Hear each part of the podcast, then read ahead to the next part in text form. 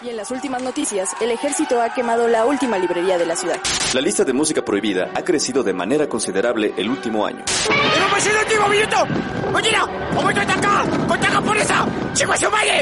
¡Ah! ¡Seguimos informando para Freak News! ¡Ah! Transmitiendo desde la capital del imperio, Freak Noob News, lo último que queda. Uh, hola amigos y bienvenidos a Freak Noob News, su podcast de cultura nerd. Los saluda Alri como cada semana y en esta ocasión, damas y caballeros, vamos a tener un podcast bastante guapo, bastante bonito, en el cual vamos a estar hablando de uno de nuestros animes favoritos, uno de nuestros mangas diagonal animes favoritos. Y para esto no me encuentro solo, sino que me acompaña como cada semana el buen joven Mike Maca. Joven Mike, ¿cómo te encuentras el día de hoy? ¿Qué onda, Alri? Bien, bien, gracias, ya sabes, aquí en este bonito programa. Y pues también, o sea, aparte de, de mangas, digo, perdón, de animes favoritos, pues también recientes, ¿no? O sea, un, man- un anime del momento. Porque pues, o sea, todavía sigue en emisión, sigue, el manga sigue en circulación y, y pues hasta spin-offs y, y todo ahí de, de esta cosa. Sí, de hecho, pues actualmente ya hay en publicación. Hay un manga que se llama este Vigilantes. Y este manga de Vigilantes ya también está siendo publicado aquí en México para que si quieren leerlo, pues la editorial Panini México la, la- lo está trayendo justamente para que todos puedan disfrutar de él. En Japón lleva, si no me equivoco, eh, 11 números, sigue en emisión. Pero ya también recordemos que My Hero Academia ya entró a su etapa final. Y eh, le quedarán dos tomos, dos o tres tomos allá en Japón. Así que muy posiblemente también cancelen esta. Eh, esta, ¿cómo se llama? Esta serie. Y pues nada. Aquí, buenas Ari Rich dice: Hola Alri, hola Mike, saludos, ¿qué tal? ¿Cómo estás? Saludos, gracias por acompañarnos tan temprano el día de hoy. Karen Suhai dice: Hi, Plus Ultra Tacos. Ay, gracias por estar aquí. Ay, gracias, gracias. Tenía muchísimo que no, no te veía, joven Karen. Qué bueno, qué bueno que estás por acá acompañándonos en este programa. Y sí, al día de hoy tenemos que acabar el programa sí o sí gritando Plus Ultra, joven Mike. Creo que ya lo habíamos dicho, pero nada más lo recalco porque si no terminamos diciendo Plus Ultra me voy a sentir muy decepcionado, ¿sabes? No, pues es la, es, es, es la frase que representa todo, todo, todo el anime, la verdad. Sí, ya a partir de la cuando empezamos a hablar de la cuarta, cuarta temporada, quizá ya lo terminamos diciendo Prominence Born, pero por el momento Plus Ultra. sí, ok, ok. Y joven Mike, este, si nos ayudas con tus redes sociales, por favor, para, bueno, con tus redes sociales y con las redes sociales del programa, para que la gente que viene llegando puedan de esta manera seguirnos y acosarnos y demás.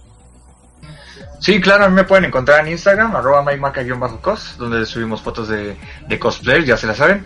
Y pues a Freedom News lo pueden encontrar prácticamente en cualquier red social, ¿no? Facebook, Twitter, Instagram, eh, obviamente está ahí también Tumblr.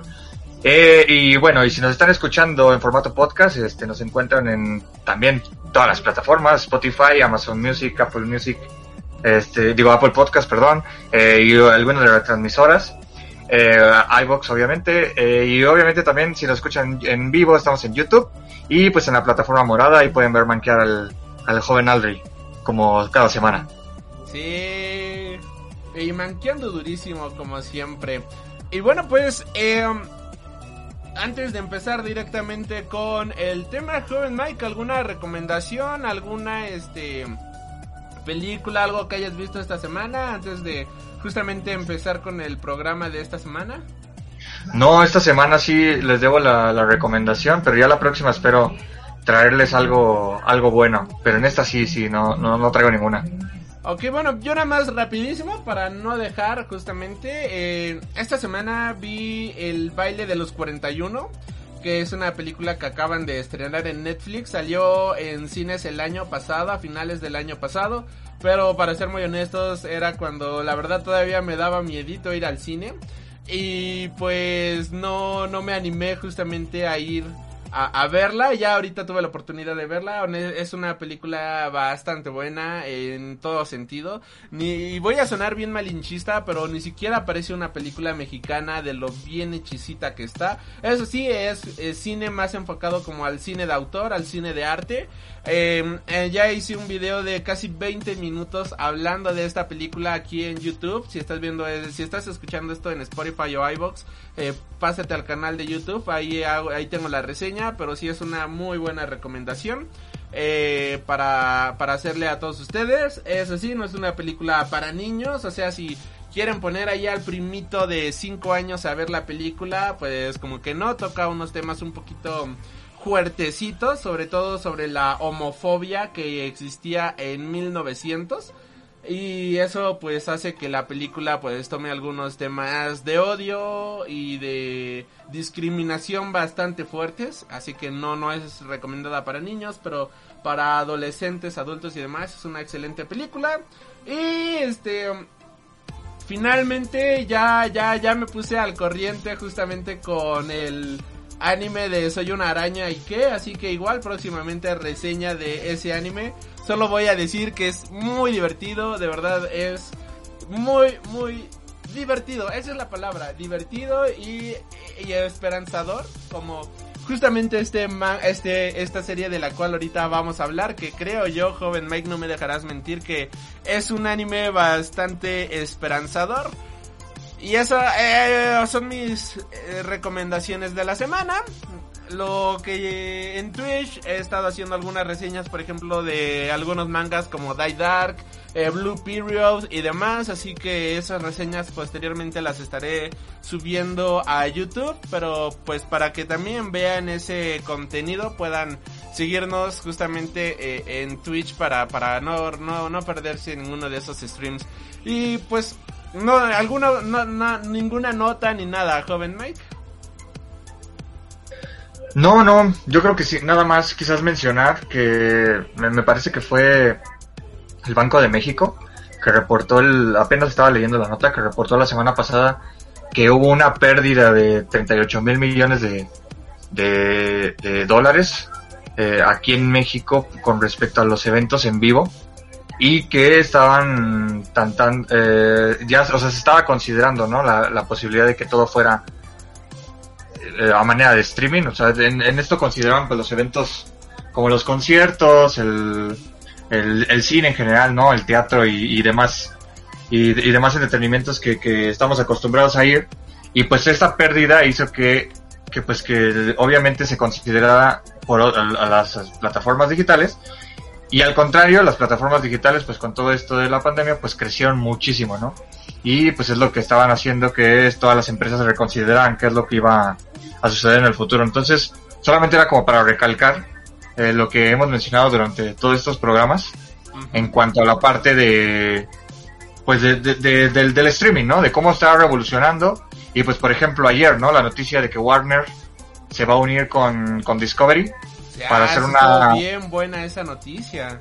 Exacto, y pues para hacer una, una plataforma única y competir directamente con Disney y, y, y Netflix, ¿no? Entonces, pues sí, o sea, está, está buena la guerra, vamos a ver cómo, cómo, cómo se va moviendo todo esto, porque es lo que decíamos, ¿recuerdas que eh, realmente el que le faltaba una plataforma era Warner?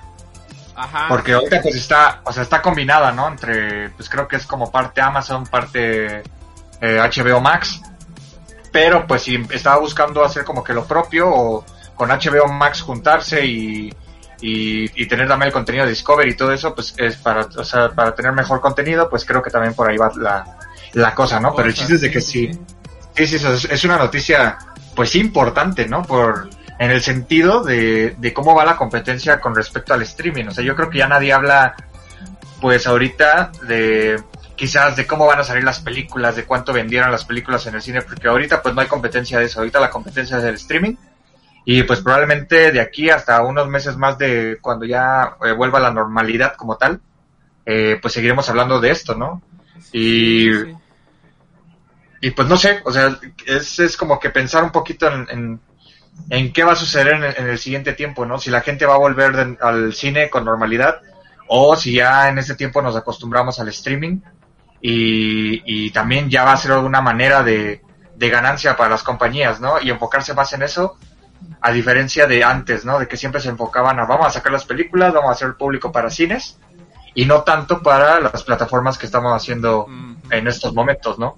Fíjate, Entonces creo que se eh, joven Mike, que justamente el día de hoy salió la noticia de que la película de Black Widow va a estar disponible eh, ya en Disney Plus completamente gratis para el 27 de agosto y la película se estrena creo que el 7 de julio.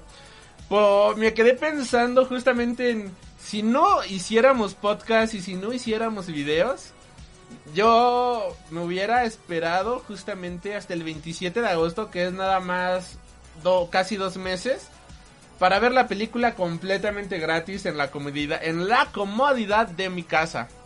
Así que creo yo que, bueno, nosotros porque hacemos los podcasts y porque nos gusta que nos den sus views, este, hacemos, bueno, no, la, la vemos al momento para, para, ¿cómo se llama? Sacar la reseña, ¿no? Para sacar justamente toda la, la, la, el contenido relacionado ahí, el clickbait y demás. Pero si no fuera el caso, te puedo asegurar que mucha gente va a decir, ay, solo son dos meses, me espero ya la vemos gratis en Disney Plus desde la comodidad de nuestra casa. Y la otra, hablando de eso, eh, acabo de comprar un boleto justamente para otro... eh, para otro concierto digital que es de una banda llamada Épica que va a hacer un streaming el próximo mes de junio presentando su disco, su más reciente disco y me gustó mucho el disco y dije, ay, quiero escuchar esas canciones justamente en vivo. Así que quiero, me compré el, el, el ticket de streaming y, y a- a- me siento culpable en parte porque siento que la industria pues sí le afecta.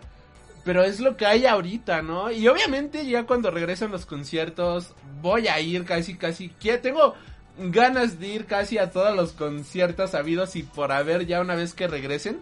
Pero ahorita es lo que hay. Y siento que sí vamos a regresar a esa normalidad. De que haya conciertos, vaya. Pero igual y si- esto abre la puerta para más oportunidades, ¿no? Igual que hagan un evento, un concierto especial, no sé, en Londres, un ejemplo. Y que vendan los boletos obviamente de la sala de conciertos de Londres, pero que también este la gente pueda acceder de manera digital, ¿no? Eso podría ser alguna opción, una alternativa. Exactamente. Y la cosa no va a quedar igual a como estábamos antes, pero no creo, o sea, sí fue un duro golpe, o sea, sí fue un madrazote el que se sufrió en la industria del entretenimiento, pero no, no creo que sea el fin honestamente. No, yo tampoco, o sea, como dices, la gente, sobre todo ahorita que estamos impacientes por hacer cosas, pues obviamente va, va a haber eh, eh, este, como, ¿cómo se le puede decir? Este aforo masivo, ¿no? En todas las, a las cosas que vayamos a ver, convenciones, conciertos, cines, todo, todo va a estar súper atascadísimo. Pero, eh, por ejemplo, ese punto que tocaste, sí, o sea, yo también lo había considerado, ¿no? Quizás ahora los conciertos, cuando antes solamente podías ir a un concierto eh, si, si asistías al lugar y, y pagabas tu boleto y demás, a lo mejor ya no, ya no necesariamente tiene que ser así. O sea, con estas medidas adaptadas con el, con el streaming, quizás ahora ya también puedes ampliar ese mercado, ¿no? O sea, quizás un concierto aquí en México puede asistir alguien de Inglaterra, ¿no? Para que, o al contrario. Y pues solamente, obviamente a manera de streaming, pero si lo quieres vivir en vivo, pues tienes que viajar al lugar y, y asistir, comprar tu boleto y demás. Pero sí, o sea, ese, ese tipo de cosas son las que se deben de adaptar al mercado. Y por ejemplo, lo que dijiste ahorita, pues el ejemplo es conmigo, es con Raya, ¿no? O sea, yo no la vi al momento, yo no pagué por verla. Y apenas se liberó, la, la, la liberó Disney, me parece que el 31 de, de abril, me parece. Y fue cuando la vi. Y o sea, y no tenía como que la necesidad de, de verla, ¿no? O sea, no, no, no, no, o sea, no, no tenía esa impaciencia como por ver la película, simplemente me esperé, la vi y y o sea, y no, no, no, no no fue como cuando vas al cine que tienes que ir porque si no, si no que dura, pues vas a durar nada más dos, tres semanas en cartelera Y se acabó. y, y se acabó. Entonces aquí pues a lo mejor te esperas las tres semanas, ¿no? Que, que eh, bueno, el mes que, es, que fue para, eh, pa- para, esperar que estuviera libre Raya. Ya después la ves con tranquilidad y si te, gustó pues la puedes volver a ver, ¿no? Sin problema. Pero pues no, no, no fue como esa, esa cosa, ¿no? De querer comprarla ni nada, o sea, no, no. Entonces creo que ese tipo de cosas, ese tipo de detallitos son los que pueden pues no sé, cambiar la forma, ¿no? En la que, en la que vemos el, el entretenimiento en estos momentos. Igual, mira, y qué curioso que dices esto que no tuviste la necesidad de pagar por verla. Eh, si no hubiera habido pandemia, te puedo jurar y asegurar que yo ya hubiera visto la película de Espiral y hubiera visto un montón de películas que están ahorita en cartelera. Pero justamente como no hay esa... No sé, como que algo cambió. algo cambió dentro del Lotso. Y ahora pienso, la siguiente película que realmente quiero ver en el cine es esta película de Dune. Porque siento que va a ser un gran evento cinematográfico y quiero, tengo muchas ganas de verla justamente en IMAX. Pero de ahí en fuera, incluso me la pienso con esta película del Suicide Squad. Digo, sí la iré a ver obviamente al cine, ¿no? Pero digo, eh, reitero, ¿no? O sea, si no hiciéramos los podcasts, yo me esperaría posiblemente allá que estuviera eh, eh, en formato streaming o algo por el estilo. La que sí no me esperaría por nada del mundo de las que vienen sería, por ejemplo, la de Dune.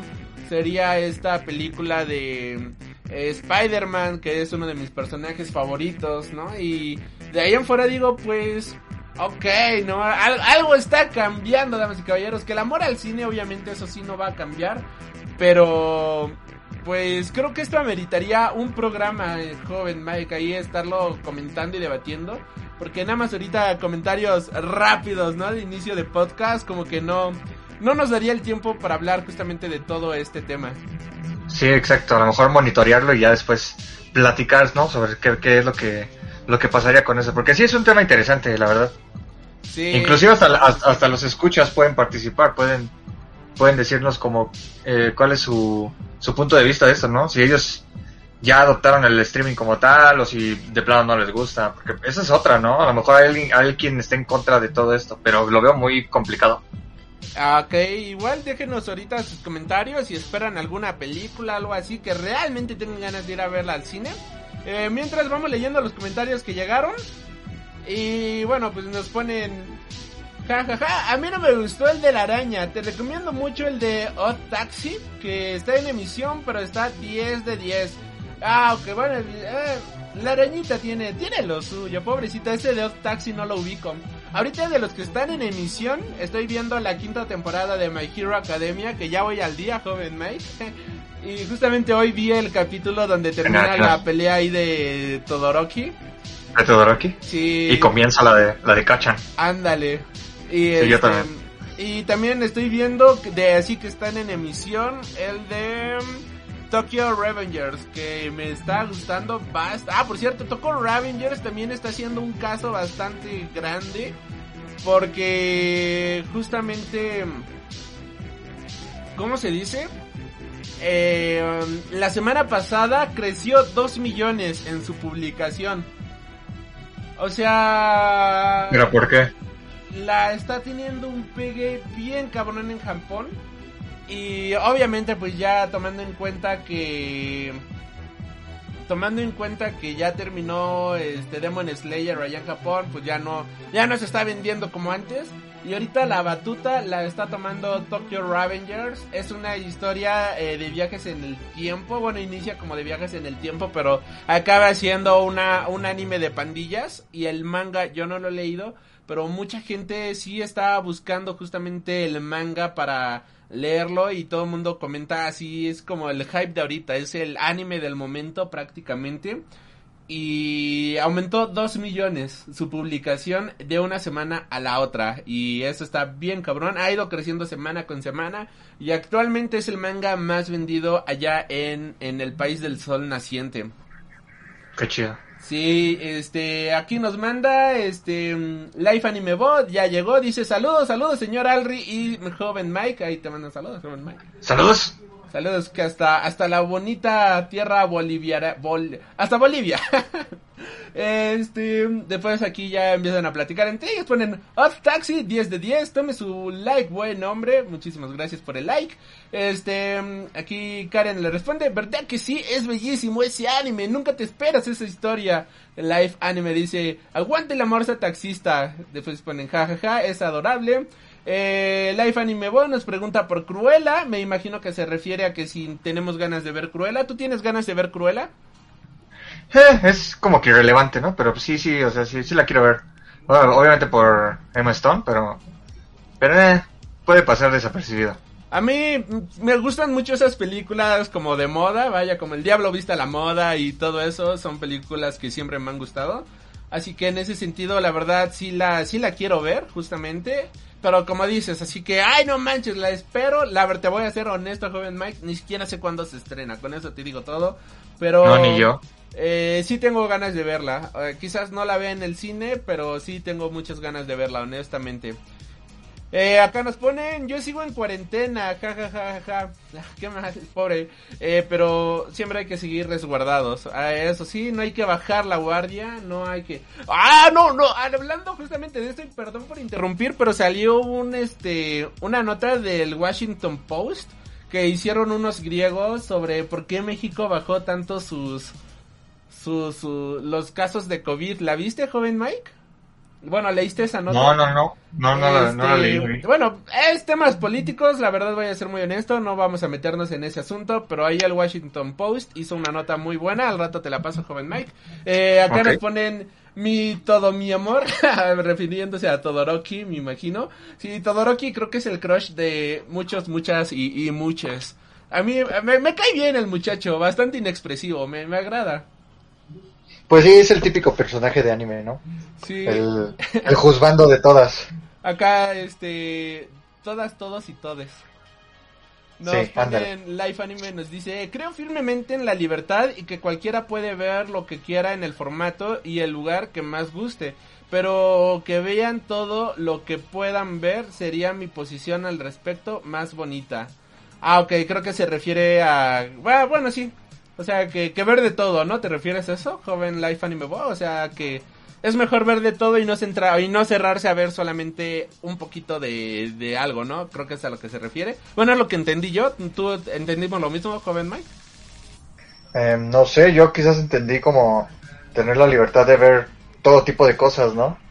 Que, Ujú. que quizás que quizás no sean exclusivas nada más a cierta plataforma, o sea, que sea como que contenido libre para todos. Que eso quizás puede ser lo que yo entendí, pero no lo sé. Ok. Sí, Mejor que nos explique. sí, ahorita, ahorita nos explicas bien este el contexto del mensaje. Perdón por, perdón por no ser tan eruditos, muchacho. Acá nos comentan, la arañita me gustó mucho. Su opening 2 para mí es el mejor opening de la temporada. Eh, sus openings están guapos. Bueno, también tiene apenas dos openings. como, eh, pues va empezando. Y pues sí, están, están muy bonitos los, los, los, los openings. Aquí All Might, ah mira, All Might llega y nos dice, ja ja ja, my hero. Ah, muchísimas gracias, joven All Might por andar por aquí.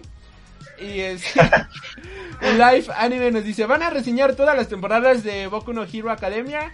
Sí. Eh, ahorita no vamos a ir justamente temporada 1, temporada 2, temporada 3, sino que la idea es hasta donde lleguemos.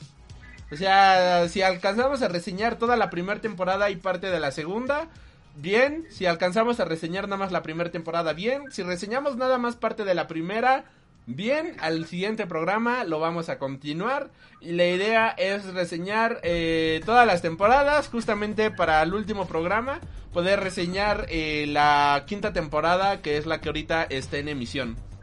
Eh, sí vamos a hacer eso, ¿verdad, joven Mike? Sí, sí, sí. Ah, sí. ¿Verdad, Sí. joven Mike? Y aquí nos ponen, sí, le acertaste al Ri, pero estaba más cerca el joven Mike. Ah, ok. Perfecto. Y pues, bueno, pues damas No manches, ¿Qué no pasó? manches. o- o- All Might nos está escuchando eso. Es, Sí, qué bonito. Mighto, muchísimas gracias por estar aquí. Bueno, pues damas y caballeros, ahora sí por todo lo que venimos después de esta introducción de 23 minutos. My Hero Academia, damas y caballeros, este manga creado originalmente, escrito e ilustrado por Kohei Horikoshi, que de hecho está basado en un one shot que realizó el mismo autor para la revista Omagadoki, The Bot Sewing, eh, bajo el nombre de My Hero el 11 de enero de 2015 y que originalmente fue lanzado por Vomik basado en el manga. Para el 2 de noviembre de 2015 comenzó a publicarse el spin-off justamente de este one shot llamado My Hero Academia Smash, escrito por Ujiro Fumi Neda, que sería una adaptación del manga original al anime. Y posteriormente llegaría ya justamente My Hero Academia para el 7 de julio, damas y caballeros.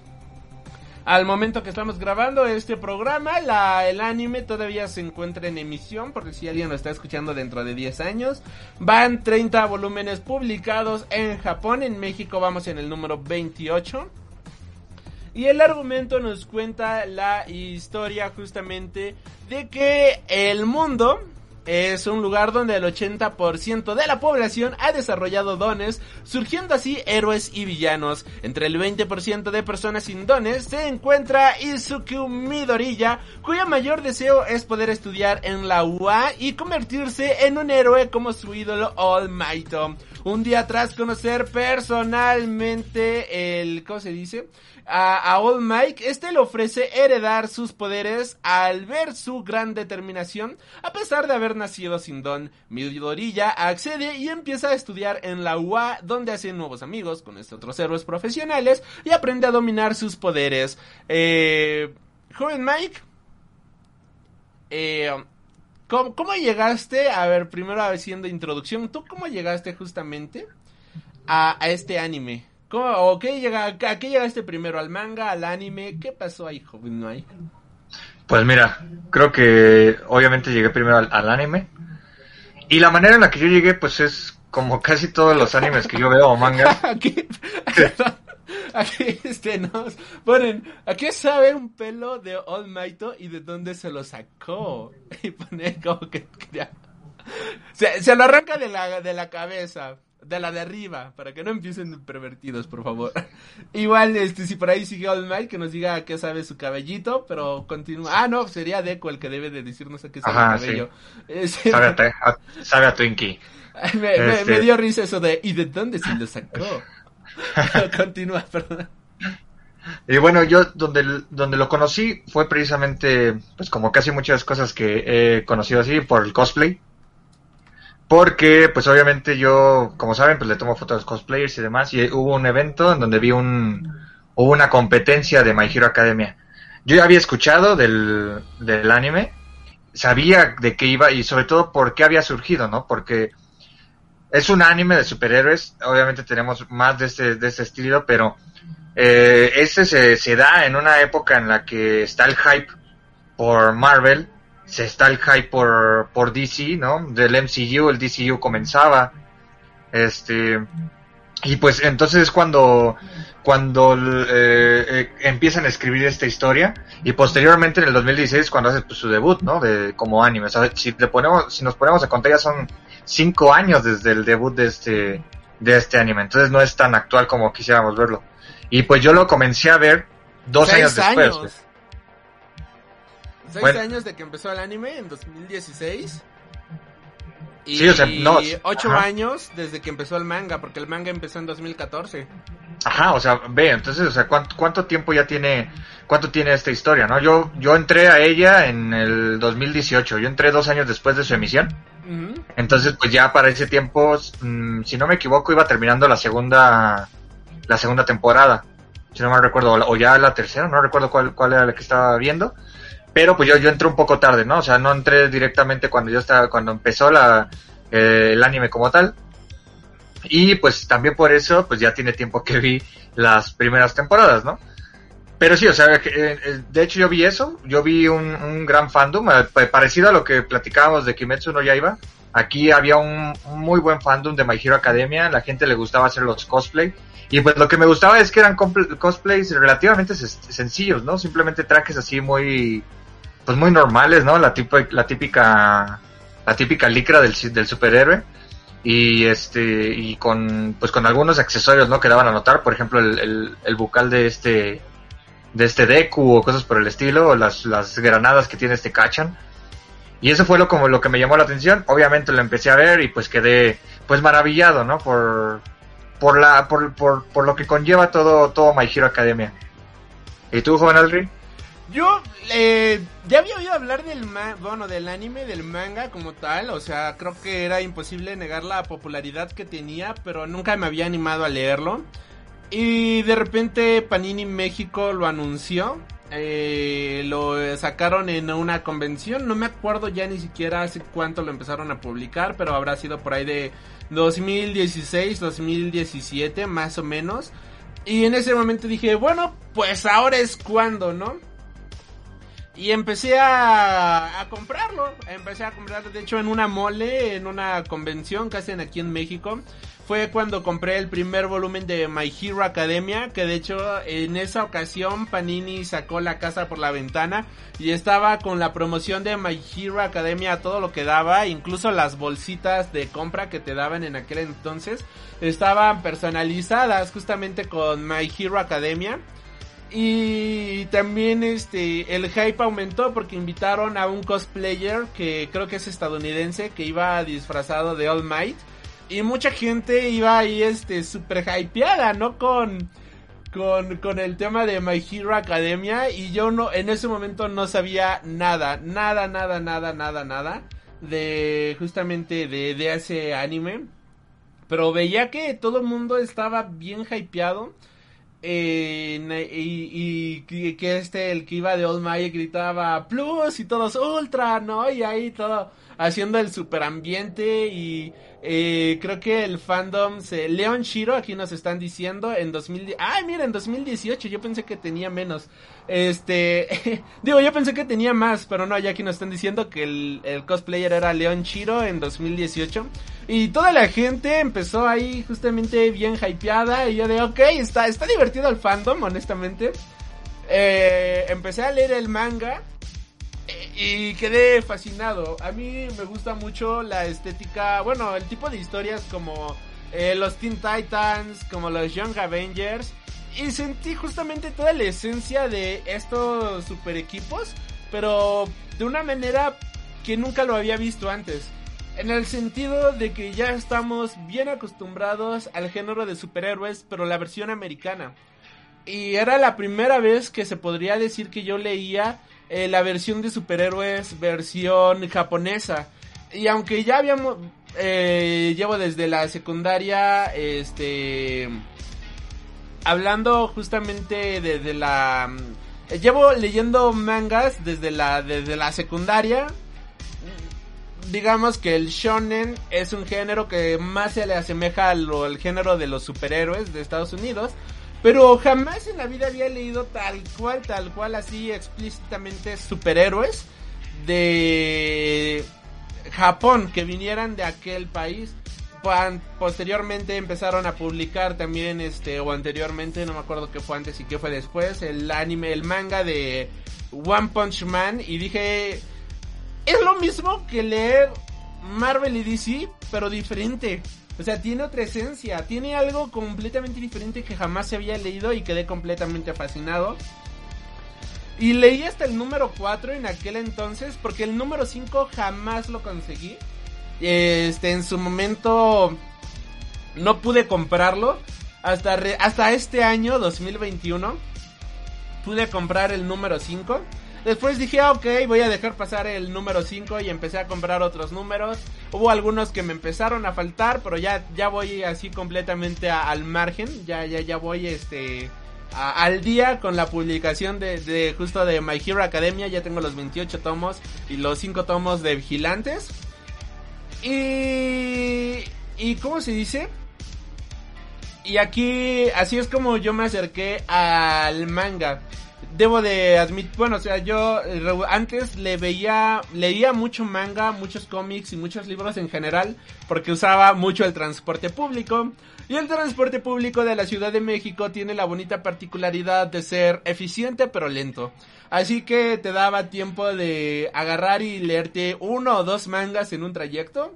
Eh, leer un libro por semana, o sea, es lo que me gustaba del transporte público, que incentivaba la lectura justamente. Y cuando empezó la pandemia, pues ya no pude usar el transporte público por obvias razones y empecé a ver anime. Y tenía muchísimo tiempo que no veía My Hero Academia. De hecho, la última temporada que había visto de My Hero Academia fue la segunda. Y dije, ay, bueno, como ya había leído los mangas, pues en no, no, no le veía caso ver el anime, si te soy honesto, joven Mike. Eh, y después dije, bueno, pues voy a ponerme este al día otra vez con el anime.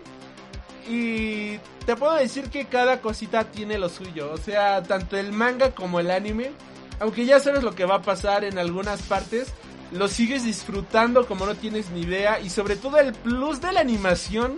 Y el plus de la música y los efectos que le ponen. Hace que la experiencia todavía sea un poquito mejor. Así que no tiene desperdicio en lo más mínimo no haber este disfrutado justamente eh, no tiene desperdicio ver las dos cosas. Quizás muchos dicen, bueno, es que si ya vi el anime, ¿para qué lo el manga? Pero hay cositas que hacen atractiva la lectura. A mí me gusta mucho el trazo, los lápices y demás. Y lo mismo tiene el anime. Y así es como llegué justamente a My Hero Academia. Y bueno, ahorita se contaron varios mensajes. Eh, ¿Te parece si los leemos, joven Mike? Claro, claro. Aquí nos ponen. Acá manda carita de felicidad. Después nos ponen. Para ser sincero, la primera temporada me pareció lenta y el prota muy llorón. Pero era necesario para la construcción de personajes, mundo y villanos. Levantó mucho con la segunda temporada y el torneo, que es lo que más destaca de los shonens. Este. Ahí, Claro. junto con esto, Karen responde. ¿Por qué tachan a Deku de llorón? Yo creo que cualquiera lloraría siendo alguien ordinario. Y que te den una responsabilidad de un día para otro es difícil. Llora pero hace las cosas. Mi humilde opinión de Simp de Deku. Eh, yo aquí concuerdo con esta Karen. Porque, ok, sí, de hecho, fuera de cámaras, tú me decías, joven Mike, en un programa que Deku se te hacía muy chillón. Creo que igual coincidías en eso. Que lloraba mucho o algo así me comentabas, ¿no, joven Mike? Eh, bueno, sí, o sea, es que yo, mm, básicamente en la historia de Shonen, quitando este My Hero Academia y creo que Kimetsu no Yaiba, siempre el, el personaje principal es un personaje muy, eh, muy vivaz, ¿no? Siempre quiere seguir para adelante y todo. Y es que algo que tú dijiste hace ratito y que creo que sí va muy, muy acorde con My Hero Academia es que a, diferencia del, de los superhéroes americanos, My Hero Academia pues es, es un shonen y son superhéroes pero en una historia en una historia japonesa, ¿no? O sea, al final del día son- siguen siendo estudiantes y estamos viendo la historia de de esos superhéroes siendo estudiantes, ¿no? Algo como como pasó quizás con Naruto en, pues Naruto como tal, ¿no? Cuando estaban en, en, la academia y y este los exámenes Chunin y todo eso y, como bien mencionaban aquí, o sea, aparte de los del, del torneo, ¿no? De, de, de cuando, de cuando que, eh, de, de cuando vieron quién era el mejor héroe y demás.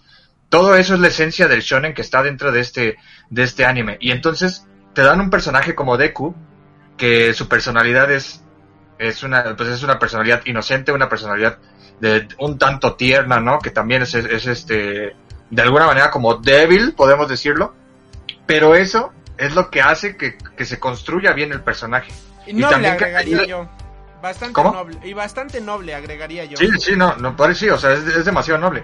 Y, o sea, y eso es lo que hace que el personaje se construya como tal y que, y que al final del día lo tomes como un chillón, lo tomes como tú quieras, pero por eso te, te gusta el personaje, porque eso es lo que hace que, que, que, que le agarres amor. Por ejemplo, contrario a este Bakugo, ¿no? A Kachan. Pero eso es, es lo genial del, del- de los personajes. Pero bueno, ya platicaremos de eso después. Sí, aquí este Karen se suscribió al canal. Muchísimas gracias por suscribirte. Te lo apreciamos de todo corazón. Gracias. Y este fíjate, bueno, y la otra son adolescentes jóvenes eh, de 14, 16 años. O sea, no les puedes exigir que no lloren. O sea, si yo me viera abrumado de esa manera de que hay que poner en contexto de que All Might es el ídolo de ídolos, es el héroe más poderoso de la historia. Y Deku es justamente su mayor admirador. Junto con el protagonista de Vigilante, que aquí tengo ahí la, eh, lo que estaba leyendo de Vigilante. Eh, son su, o sea, es su admirador número uno. Y ahora que él te herede la, la, ¿cómo se llama? La responsabilidad de ser eh, el su sucesor, es como no manches. Imagínate solamente la presión de que el héroe más importante de la actualidad te, dé te herede su, su habilidad. Y él se esfuerza, o sea, y eso es lo que, como bien mencionaba, ¿no? De que llora pero hace las cosas. Y es que él se esfuerza para lograrlo, o sea, él, él trata de no ser un, este, uno más, sino de eh, seguir adelante con la responsabilidad tan grande que le han heredado. Y eso se le reconoce bastante. No, pues sí, o sea, totalmente. Y pero te digo, es que la- es un personaje distinto, como por ejemplo a los que estamos eh, acostumbrados de alguna manera, ¿no? Por lo menos en el, en el viejo modelo, en el viejo modelo, porque O en el si- modelo nos vamos-. Ajá, porque por ejemplo, ¿quién sería, si nos vamos a los personajes que existen dentro de My Hero Academia? Yo creo que, eh, no sé, Kirishima sería el perfecto héroe shonen dentro de, de, My, de My Hero Academia si tomamos como que el viejo modelo, ¿no? Ajá. Porque es el tipo que siempre quiere pelear y que está eh, y, y que quiere como que cada vez mejorar para este su fuerza y no le importa y es como que un tanto extrovertido y, y demás, ¿no? O sea, no si me, me explico lo que estoy diciendo. Es como que es como si fuera Goku o como si fuera Luffy, ¿no? Eso sería Claro. este Kirishima. Y entonces creo que es el- el- lo, lo diferente que tiene este anime. Que al contrario, tenemos tanto al, al, al personaje, ¿no? Que es el, el personaje noble como es este eh, Midoriya, pero también tenemos el personaje fuerte, o sea, un... El, el- no sé, de alguna manera, digamos, de, de como anarquista, pero que al, al final también tiene su, su, su planteamiento heroico, ¿no? Tiene esa, esa base de heroísmo muy cañón.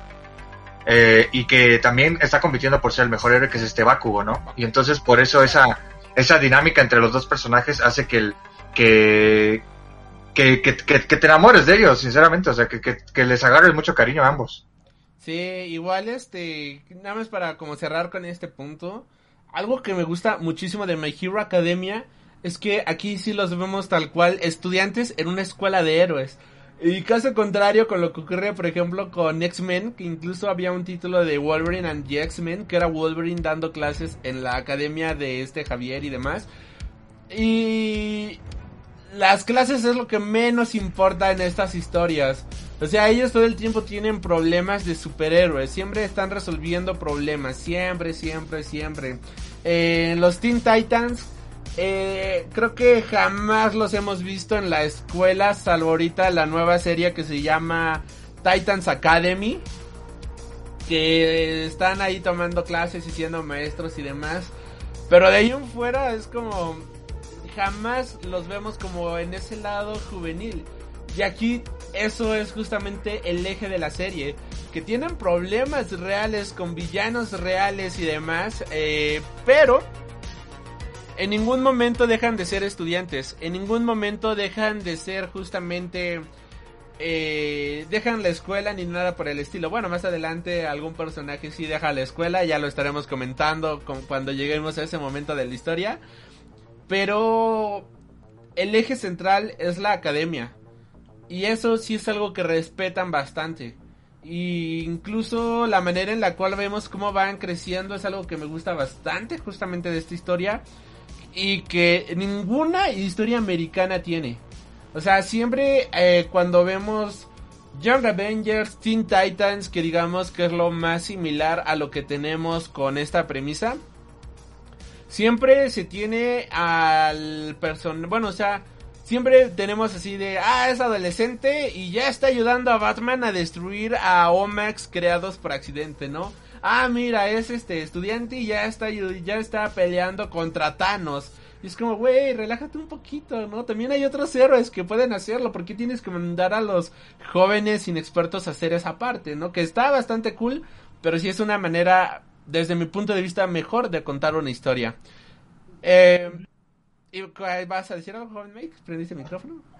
Este, bueno, sí, o sea, Sí. nada más quería complementar lo que decías de que eso también, o sea, lo que dices está bien y, y va muy arraigado también con la cultura japonesa. Porque ahorita mencionaste también One Punch Man, algo que tienen aquí dentro de la del, del anime, pues es la parte de las licencias de héroe, ¿no?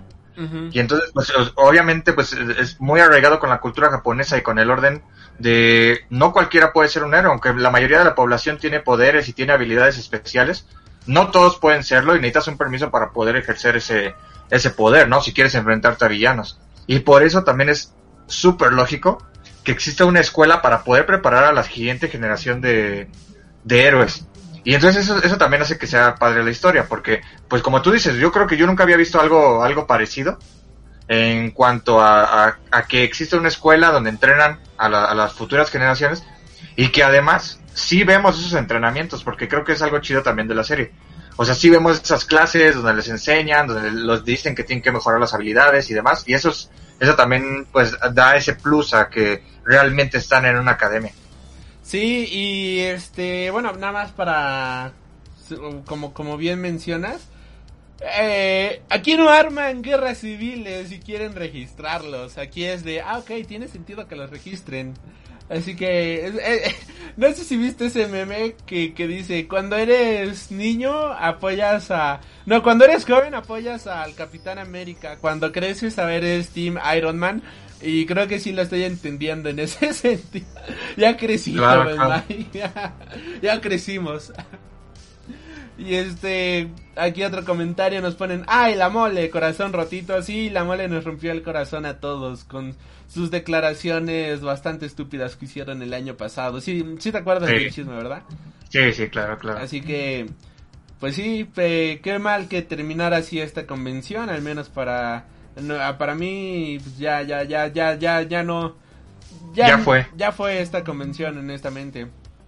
Eh, acá nos comentan, Life Anime Bo dice, es cierto que Deku ha crecido como personaje muy bien, pero casi siempre en cada temporada... Eh, ah, espera, espera. Mm, leímos, bueno, no sé si leímos este comentario, pero nada más voy a agregarlo, que dice, aunque poco a poco el manga como el anime se va volviendo en Seinen. Sí, sí leímos ese, ¿verdad? No, ah, no ah, bueno, sí, pero sí, poco a poco la historia se va volviendo cada vez más oscura. Quizás no llegándole a Seinen, eh, porque ya Seinen pues ya es como algo más, más darks, más oscurón. Esto todavía tiene luz al final del túnel, o, eso espero. No, pues es que yo creo que sí, ¿no? Eh, creo que cada vez se tiene que ir tornando más seria la, la serie y sí lo ha hecho, ¿no? A lo largo de que va avanzando. Yo lo dije en el podcast pasado, me parece, no sé cuándo, que yo creo que ya después, este, cuando termine My Hero Academia, seguramente va eh, va a continuar con, no sé, con un My Hero Academia Shippuden o algo así, aunque ya My Hero Academia no tendría sentido, pero, o sea, con algo parecido, ¿no? Porque yo creo que ya es la vida después de los héroes. No, nunca han mencionado que exista como una especie eh, de universidad o algo por el estilo, pero pues se pueden sacar algo por, algo por ahí. Pero si no, o sea, es como que la vida después de la maestría. de la escuela. Ajá, ándale, algo así. Sí, aquí, aquí este, nos dicen eh, lo que mencionábamos. Es cierto que Deku ha crecido como, como personaje muy bien, pero casi en cada temporada alguien le quita el protagonismo. Y fíjate que esto es algo que me gusta mucho de la, del anime. Eh, que no hay un o sea el protagonista sí es Deku eso queda bastante claro pero cada personaje tiene su propia importancia cada personaje es este importante a su manera eh, como bien mencionabas, Kirishima, este, Bak, este, Kashan, eh, hasta la chica invisible y Aoyama tienen su importancia dentro de la historia. Este, Lida ni se diga, ¿no? Que todos tienen protagonismo, todos tienen su propia mm, validez dentro de la historia y eso es algo que me encanta, que ningún personaje siento que está de relleno y y es muy difícil lograr eso cuando tienes a 20 personajes diferentes. Obviamente hay unos que brillan más que otros, hay otros que quedan un poquito relegados a segundo plano, como por ejemplo el que habla, la que habla con los animales, o Koba, ¿no? Koba, ¿no? O Sugar Rush, que si somos honestos, están ahí, los conoces, pero quedan como en un poquito a segundo plano pero en ningún momento es de este personaje importa más que el otro, sino que todos tratan de salir adelante y, todos dan, todos dan lo máximo, todos van más allá y, llevan justamente el lema de la escuela siempre presentes para dar el máximo. No sé tú qué opinas de eso, Joven Mai. No, totalmente de acuerdo. digo, obviamente sí tiene que haber personajes principales, como tú lo dijiste, y se les tiene que dar más foco a ellos, pero por ejemplo, algo que me gusta mucho es que cuando son estos entrenamientos o cuando tienen que hacer una como una parte heroica, ¿no? O sea, eh, formar equipos, eh, como bien dices, ¿no? Cada uno de los de los héroes, ya sea los este Koba o sea este Todoroki, siempre resaltan por algo, ¿no? Siempre resaltan, o sea, les ponen como que una habilidad que tú dices, ah, nunca pensé que pudieran hacer ese tipo de cosas, ¿no? Y, y eso es lo que como que resalta, hace que resalte cada uno de los de los héroes y eso está muy chido. Sí, bastante chida. Aquí este... Nos comentan, o sea, por- como por ejemplo personajes que le han quitado el protagonismo a Deku, como All Might, Todoroki, Bakugo, Milio y hasta Gentlo Criminal, como él controla, como él controla a la gente con la voz. Y, ah, y hasta el, eh, como el que controla a la gente. Ay, ¿cómo se llama este, el de cabello moradito, joven Mike? Ish- no. Bueno, el de cabello morado que controla a la gente con la voz. Sí, yo sé Este, cuál. Pero es lo mismo que mencionábamos ahorita. Cada, cada uno de estos personajes tiene su propio arco, tiene su propia historia. Y de hecho algo que mencionábamos, eh, que yo, bueno, y que yo hablaba aquí con el joven Mike fuera de cámaras mientras no grabamos, es que a mí me, me encantaría leer, por ejemplo, un one shot enfocado, o una microhistoria, una historia enfocada en Todoroki, una historia este enfocada en All Might, una historia enfocada en diferentes personajes, porque es que cada uno es tan bueno que te dejan siempre con ganas de más. No sé si a ti te pasa, pero por ejemplo, este eh, me quedé pensando, o algo que he pensado es que, por ejemplo, este Aoyama, que es este Can't Stop Twirling, ¿no? El que brilla, el brillecito. Ajá, sí. Él podría sin ningún problema sustituir a este Deku como protagonista. Y lo digo porque es un personaje que sufre demasiado. No puede controlar sus... Ya ves que en un episodio, ya lo estaremos mencionando más adelante, pero perdón por el spoiler desde ahorita. Eh, él no puede controlar su habilidad.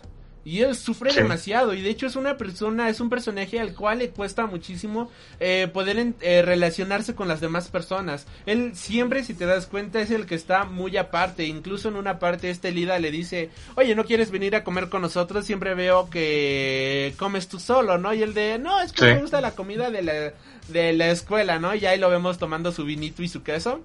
Pero eso te habla de que no es que no quiera, sino es que realmente le cuesta muchísimo trabajo acercarse a la gente. Y el- en- creo que en el mismo episodio es cuando trata de acercarse a este Deku que le empieza a regalar este el queso y le dice surprise, ¿no? Y como te gustó la sorpresa y todo eso.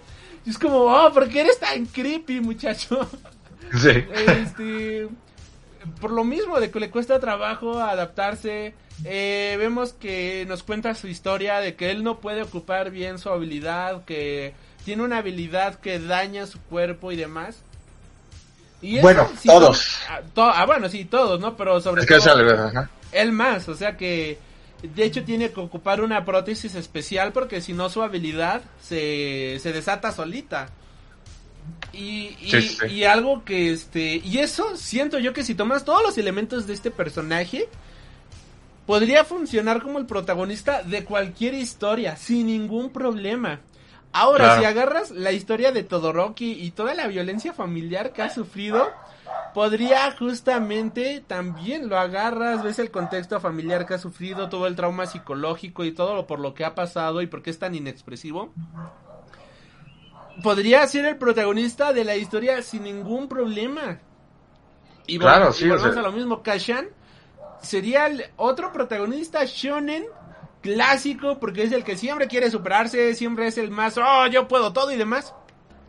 Y podría lograrlo sin ningún problema. O sea, cada personaje está tan bien construido que te llama la atención. A tal grado que en el spin-off, por ejemplo, como ahorita mencionaba Life Anime Bo, este con los villanos, eh, en, el spin-off de Vigilantes se habla también, por ejemplo, del origen que tiene eh, el asesino de Héroes Stein y por qué se convirtió en, en villano y demás. Están tan bien creados los personajes que quieres saber más de ellos y cuando te enteras de ciertos aspectos es de, ah, mira, entonces esto pasó por esto o esto pasó por aquello y eso a mí en lo personal me gusta bastante, creo que cada personaje tiene una construcción muy buena y lograr eso está bien cabrón, pero bien cabrón y aquí lo hacen de muy buena manera. Sí, totalmente. Aquí, bueno, pues, siguiendo con los comentarios, nos dicen. Eh, Almighto, que habla en inglés, nos dice: ¿Quiénes son los héroes mexicanos? El primo, el macho. Who's Mexican Heroes? Eh, ¿Héroes mexicanos, joven Mike? Pero, ¿a, a qué se refiere? O sea, ¿dentro del, del anime o, No, o en general. Por ejemplo, superhéroes mexicano, Mexican Superheroes.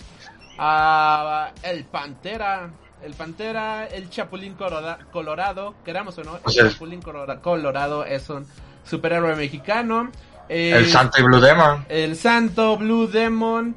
Eh, igual en Eh. Marvel Comics, por ejemplo, tenemos a Reptile. En DC Calimán. Com- Calimán, claro que sí. En DC Comics Eh. tenemos a este. Ay, ¿cómo se llama el crush de este Red Robin? Este, el que tiene su traje rosita, que es de los Teen Titans. Bueno, Mm. uno de los Teen Titans es mexicano también. Y hay varios, hay varios. Actualmente, por ejemplo, todo lo que está publicando editorial, este, ca- no, editorial, el que publica las historias de Aster y Arbelio, Niebla, eh, y todas esos son personajes que podrían entrar en el género de superhéroes sin ningún problema. Así que todo lo que Cortés Editorial, lo que publica Cortés Editorial también está bastante bien. El Eh, arácnido. el arácnido, claro que sí, el Spider-Man mexicano. Y pues esos. Eh, esos son los héroes mexicanos. The SARS Mexican Heroes. Después, Ultra Pato. ah, Ultra Pato, claro que sí. De hecho, va a tener su propia película. Así que estén al pendiente justamente de Ultra Pato. para- Ajá. Y los, y los Valiants por ahí también. Es del mismo universo Ay, de Ultra Pato. Ajá. Hay muchas cosas.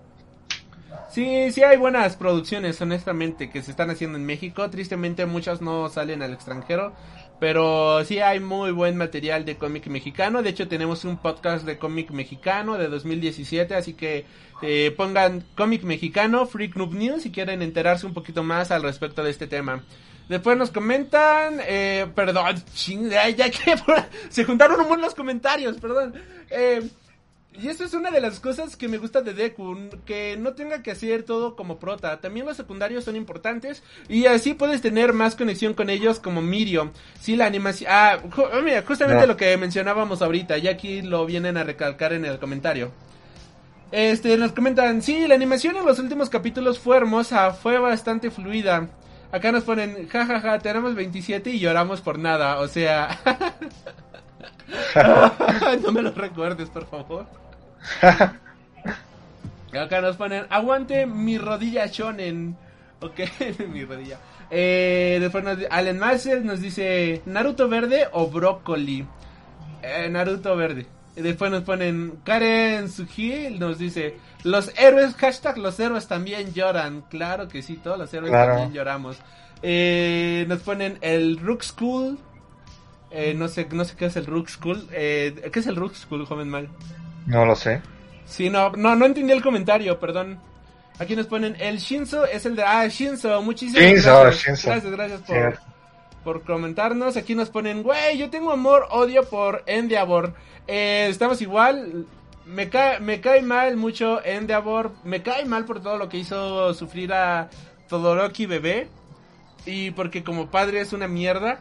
Pero, pero, este, está saliendo adelante. Está logrando eh, salir adelante de sus problemas. Está tratando de cambiar el pasado. Y de hecho, algo que me encantó del final de la cuarta temporada. Ahorita vamos a ir con la historia, perdón. Pero algo que me encantó justamente de la cuarta temporada es el hecho de que termina con Endeavor peleando con un Nomu, pero no nada más es el villano, sino que ese villano representa todo el pasado que con el cual cargaba Endeavor, o al menos así lo sentí, era como una analogía de todo lo malo que él pudo haber llegado a hacer. Y cómo en la nueva versión de Endeavor se sobrepone contra la adversidad para de esta manera poder este poder salir adelante y demostrar que es un héroe del cual te puedas llegar a sentir orgulloso. No sé tú qué opinas. Claro, o sea, sí, o sea, es un renacimiento. Es un renacimiento, porque inclusive la, ya posteriormente, ¿no? La cicatriz, pues eso es lo que representa, ¿no? Como el, lo, lo que lo lastimó, o sea, el- la herida que tiene de, de por vida, es como un recordatorio de lo que él era y de lo que ya no tiene que ser. Exactamente. Aquí nos ponen, me da síndrome de Estocolmo. Hablando de Endeavor. Este... Sí, pero mira, lo bueno es que está cambiando. Y eso es lo importante aquí. No, digo, y aparte de hablar de sus, de sus, de su cosa, o sea, de su etapa de héroe, pues se supone que hizo un buen de cosas, ¿no? Digo, pues no por nada es el, el- era el héroe número dos. Entonces creo que por lo menos en esa parte heroica está está súper bien. Así es. Después nos dicen héroes mexicanos, el Chapulín, el Qué Monito. Claro que sí, el cómo olvidar al Qué Monito. Prácticamente a todos los luchadores mexicanos. Y después nos comentan, me gusta mucho la serie. Ahora sí, joven Mike, hablando de, bueno, de todos los comentarios que han llegado hasta el momento, se juntaron un buen, qué bonito, muchas gracias por comentar, se siente, se siente bastante bonito. Sí, gracias, llegan, gracias. Llegan sus comentarios. y pues ahora sí, damas y caballeros, hablando un poquito de, de la historia, bueno, pues la temporada, la primera temporada, inicia con el episodio de Izuku Midoriya, el origen. Eh, justamente es donde nos presentan que este Midoriya, pues es un chico que está en la secundaria y que es un super fanboy de los superhéroes. De hecho, es la la cosa que él más sueña, es lo que él más desea. Pero tiene tuvo la desgracia de nacer sin singularidad. Las singularidades son justamente, ah, mira, aquí nos ponen como carita de, de, de corazón abrazo, muchísimas gracias. Este la singularidad es justamente lo que te da poder, lo que te da habilidad y para determinar si una persona tiene justamente una singularidad, revisan en los pies un hueso y si el huesito está unido es que va a desarrollar alguna singularidad próximamente, pero si no lo no está unido, pues entonces pues no va a poder desarrollar ninguna singularidad. Y es de esta manera que descubrimos que este Midorilla nunca va a poder tener ninguna habilidad. Y aquí vemos que él, él sufre bastante porque desde niño él veía super mega apasionado a All Might y le, le, pedía a su mamá todo el tiempo, mamá, mamá, ponmelo otra vez, ¿no? Y lo que le ponía era el video de All Might salvando a la gente. Y es ahí donde nos presentan también justamente el tema de... Eh, justamente de... de, de, ah, ¿Cómo se dice? Donde nos toca el tema de... Ah, del el tema de All Might, la canción de All Might es donde descubrimos la el, este gran tema que nos va a acompañar a lo largo de toda la serie y que ahora lo escucho y se me pone la piel chinita que es el tema heroico de All Might cuando salva a la gente. Y como este Deku siempre digo y como sí como este Deku siempre quiso ser un héroe pero que tristemente no tiene la habilidad de serlo. Vemos también ahí que él tiene un gran amigo o él tenía un gran amigo llamado Kachan que era justamente eh, que posteriormente iría con él en la en la UA, en la Universidad para Héroes o en esta preparatoria Universidad para Héroes y él era todo lo contrario, él era ahí justamente la parte opuesta de este personaje y eso pues nos habla justamente de todo el contexto que tiene este todo el contexto que hay detrás de los personajes, de que hay gente sin singularidad, hay gente que igual pueden hacer común y corriente para una sociedad que todos son héroes. Y aquí lo que hacen es establecernos a un Midorilla, a un joven, eh, pues sí, a un joven Midorilla que, que quiere ser algo pero no puede. Y él me encanta porque ve justamente que hay una hay un conflicto de de su de superhéroes y él va y siempre lleva su libreta anotando todo lo que está pasando y vemos que un señor le dice, oh, eh, te gustan mucho los héroes, ¿verdad? ¿Tú quieres ser un héroe? Y este Deku le dice, sí, yo quiero ser un superhéroe. Y el señor como lo anima de, oh, espero que lo logres, ¿no? Y desde ahí ya te habla de todo el positivismo que tiene este, este manga, este anime, que siempre es 100% positivo, siempre te inspira a dar más allá. Y no me dejarás mentir, joven Mike, pero al menos en mi caso, eh, no sé si a ti también te pase, igual a la gente del chat, ahorita que nos comenten si a ustedes también les pasa. Que cuando ves este anime sales motivado, sales inspirado. No importa si fue un mal día o si fue algo malo, siempre se puede mejorar en más. Y hay momentos en los cuales los héroes dicen, hoy tuvimos muchas pérdidas, no es momento de celebrar, pero lo que hiciste estuvo bien.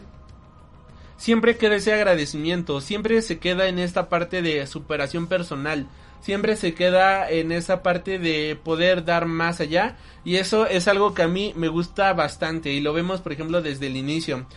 Eh, por otro lado, también, por ejemplo, eh, tenemos la contraparte, que es Kachan, que él también desde niño vio justamente a este All Might salvando a la gente, pero cada quien lo vio de- desde una perspectiva diferente.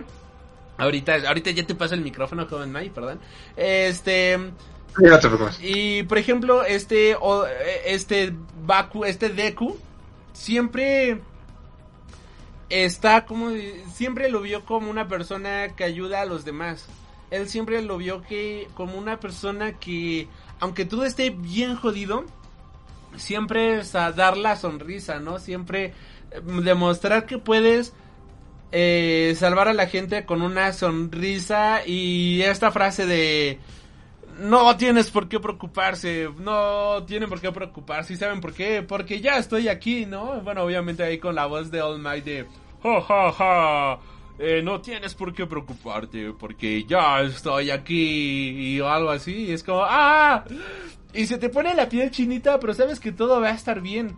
Aunque All Might esté sufriendo por adentro, que en ese momento no lo sabíamos, sabes que todo va a estar bien. Y, y eso es algo que te inspira bastante y eso es justamente lo que tomó este Deku. Por otro lado, eh, veíamos que Bakugo con la misma escena lo que más le sorprendía era el hecho de que este All Might eh, lograra justamente salvar a todos sin ayuda de nadie. Y eso es como que lo que más le sorprendía a él, que decía, oh mira, él pudo salvar a toda la gente sin necesitar a nadie. Y entonces, aquí podemos sacar el contexto de por qué Bakugo es así, por qué siempre es como tan gañán, por decirlo de cierta manera. Pero tiene mucho sentido porque es la estructura que él se forjó desde niño. O sea, él al ver que All Might podía hacerlo solo, él dijo, entonces yo también puedo hacerlo completamente solo y ser como él. Por eso, justamente, cuando este, ya en, los primeros episodios, vemos que cuando son niñitos, pues este Bakugo se cae de un puente. Y sus amigos son de, ah, él va a estar bien, él puede salir adelante. Pero este Deku, lo primero que hace es ir a ayudarlo. Porque es justamente lo que un héroe nato haría, ir a ayudar a su compañero. Y, de, y este Bakugo se encabrona con él, se enoja con él. Porque él desde niño, desde pequeño, tiene la concepción de que él puede lograr las cosas solo. Y entonces el hecho de que alguien trate de ayudarlo es como, oye, me estás rompiendo la construcción del mundo que ya me he creado, ¿no? Me estás rompiendo justamente con todo lo que mi, cerebro está procesando que yo puedo lograr hacer cuando tú me estás ofreciendo ayuda. Porque si tú me ofreces ayuda, entonces yo no puedo ser como All Might, no puedo ser todopoderoso como él. Mientras que Deku lo hace porque es un héroe completamente nato. Y vemos justamente de que estaba ahí el conflicto y demás. Este tiene, vemos ahí un poquito de que están en la secundaria, ahí en la este Bakugo con Kachan, vemos que le hacen mucho bully al pobre de Deku por ser una persona sin singularidad. Y como este Deku pues le hace bully, ¿no? Muy mala onda, que dices, "Ay, pobre Deku." O sea, es el primer episodio, pero me dan ganitas de abrazarte, ¿no? Pobrecito. Y y ya este eh, vemos que pasa toda, todas estas escenas, como vemos como pues todos en la secundaria quieren ser superhéroes porque pues es la cosa más increíble del mundo, ¿no? Y tiene este Deku la desgracia de encontrarse con un villano que trata de meterse a su cuerpo y en parte digamos que eso es el inicio de la serie. Bueno, trata de meterse a su cuerpo y llega All Might a, a rescatarlo. All Might estaba ahí y ahí nos damos cuenta del gran poder que tiene All Might. Eh, joven Mike, este, ¿gustas continuar? o agregar Eh, igual algún comentario, todo lo que gustes. No, pues sí, o sea, lo que decías, creo que este capítulo sirve mucho para introducir a los tres personajes principales, por lo menos hasta este momento, ¿no? Y como dices, establece muy bien la personalidad tanto de, de Midoriya como de Bakugo, porque en el caso de Midoriya, pues él, siempre tiene este, este, como este deseo heroico y de ser bueno y de ayudar a todos los demás, eh, como lo hace este, este All Might. Pero en el caso de Bakugo, y de hecho es algo que siempre recalca, es que él quiere ser mejor que All Might. Él por eso eh, siempre se la pasa entrenando y se la pasa mejorando y por eso siempre quiere ser el mejor, ¿no? Es un prodigio el tipo. Y por eso su, su motivación es no, porque él no quiere ser como All Might, él quiere ser mejor que All Might. Y entonces creo que es algo que, que, que ayuda mucho también al, al desarrollo de tanto de, de Midoriya como de, de Bakugo. Y bien, como dices, o sea, en, ya después de que vemos toda esta parte introductoria de cuando son pequeños, eh, llega este eh, eh, este villano porque se quiere quiere meter en el cuerpo de, de Midoriya, lo salva este All Might y pues aquí vemos que es cuando cuando él se da cuenta, ¿no? De, de, lo que está pasando, se sorprende porque está junto con su héroe. Y bueno, y, y, y creo que ya después, o sea, digamos la parte la, la, parte buena del episodio, ¿no? Es cuando este vemos que este Kachan eh, también va por la calle y se enfrenta con el mismo con el mismo villano, ¿no? Sí. Y pero pues ajá. Bueno, nada más este lo que pasa un poquito antes de que ya se iba All Might, justamente de con este Midorilla. Que me encanta esa parte porque este Deku está de No manches, es All Might, es, es mi ídolo, ¿no? Y ya, este, ve la libreta y dice, mierda, ni siquiera le pedí un autógrafo, ¿no? Y ve la libreta y de repente ya está firmada por All Might. Y ya le dice, bueno, joven, este, me tengo que ir a salvar el día, ¿no? Y es cuando ya All Might mete al tipo, al villano en una, en una lata, en una botella. Pero Deku salta con él. Deku salta y cuando salta se le cae al villano, se destapa la botella y ya es cuando se enfrenta a Deku, digo a Kachan. Bueno, también algo importante aquí es que este Deku le pregunta a All Might, ¿no? Uh -huh. Que le, pre le, le, pregunta que, que si él, que si una persona que no tiene poderes eh, podría llegar a ser un héroe y este All Might así tajante le responde que pues que no. Y entonces pues eso es también como que otro golpe para para Midoriya, ¿no? Porque se lo dijo su héroe número pues, uno. su héroe, ajá, su héroe número uno, o sea, lo, lo, hizo que cayera en su realidad y entonces fue cuando dijo, bueno, pues ya no, no, no puedo ser un héroe. Ya posterior a esto es cuando se enfrenta contra Kachan. Obviamente Kachan intenta pelear con él, pero pues al ser un héroe inexperto, pues no, no le hace nada. Y pues aquí vemos algo de, de lo mismo, ¿no? O sea, como que este establecimiento de las dos personalidades. Tanto Kachan que quiere pelear por su cuenta, quiere pelear por su cuenta, pero no puede, obviamente por la inexperiencia. Y Deku, que sin importarle que no tiene poderes, sin importar que, que sabe que no va a poder hacer nada contra el villano y que no y que no tiene ni siquiera esa esperanza, ¿no? De, de, de, salir vivo de ahí, pues él inmediatamente sale corriendo.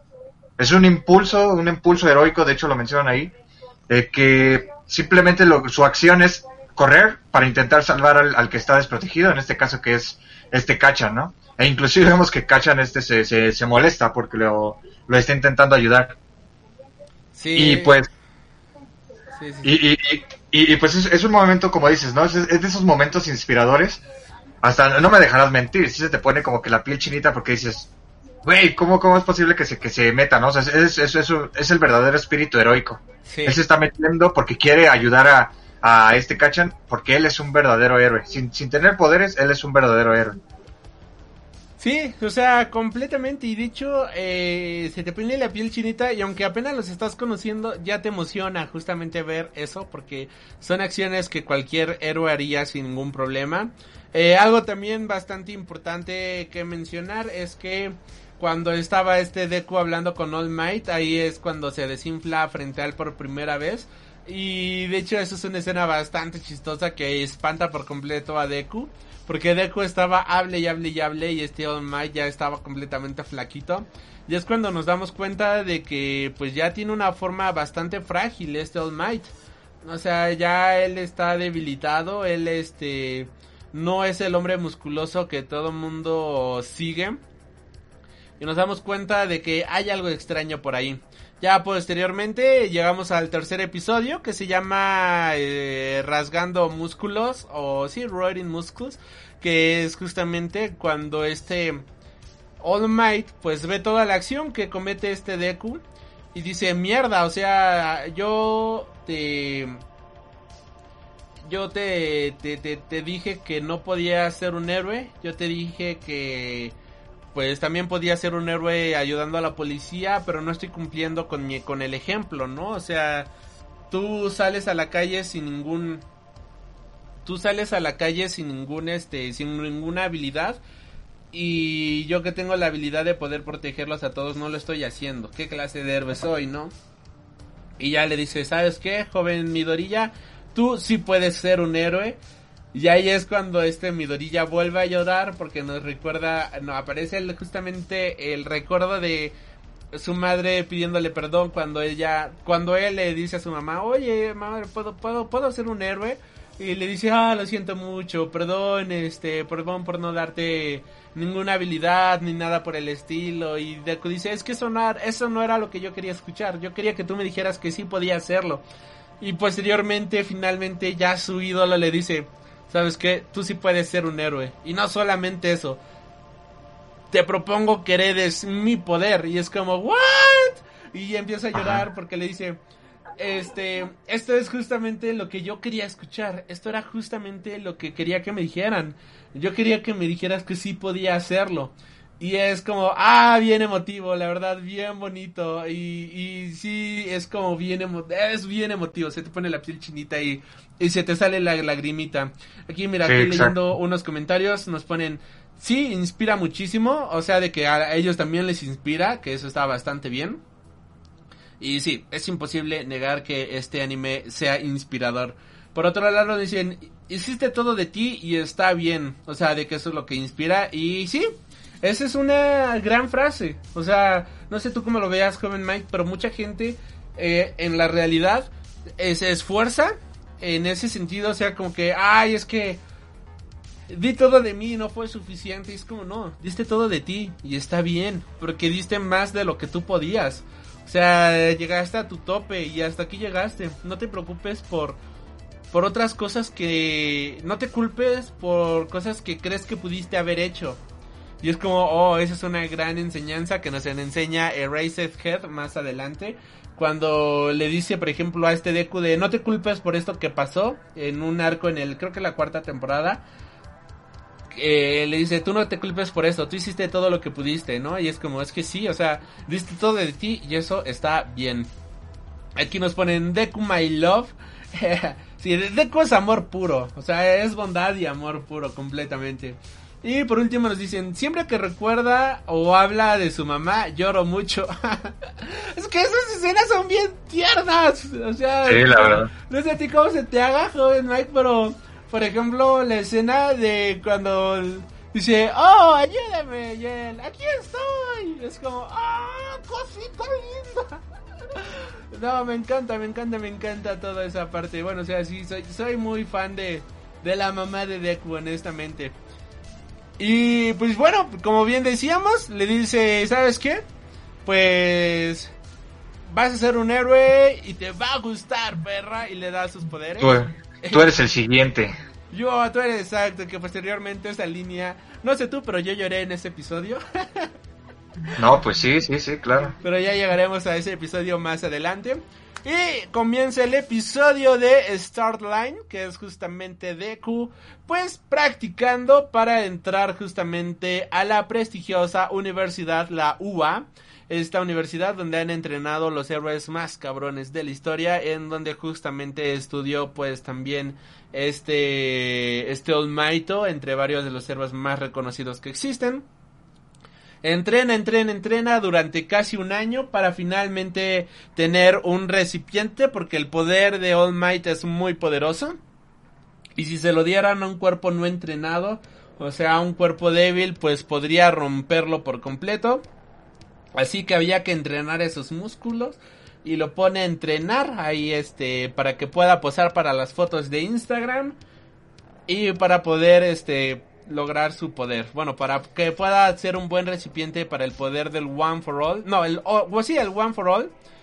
Y es este donde también nos explican parte del poder del One for All justamente antes de que sea su examen para la universidad. Algo que se me hizo bien cagado, que me dio mucha risa y bien genial.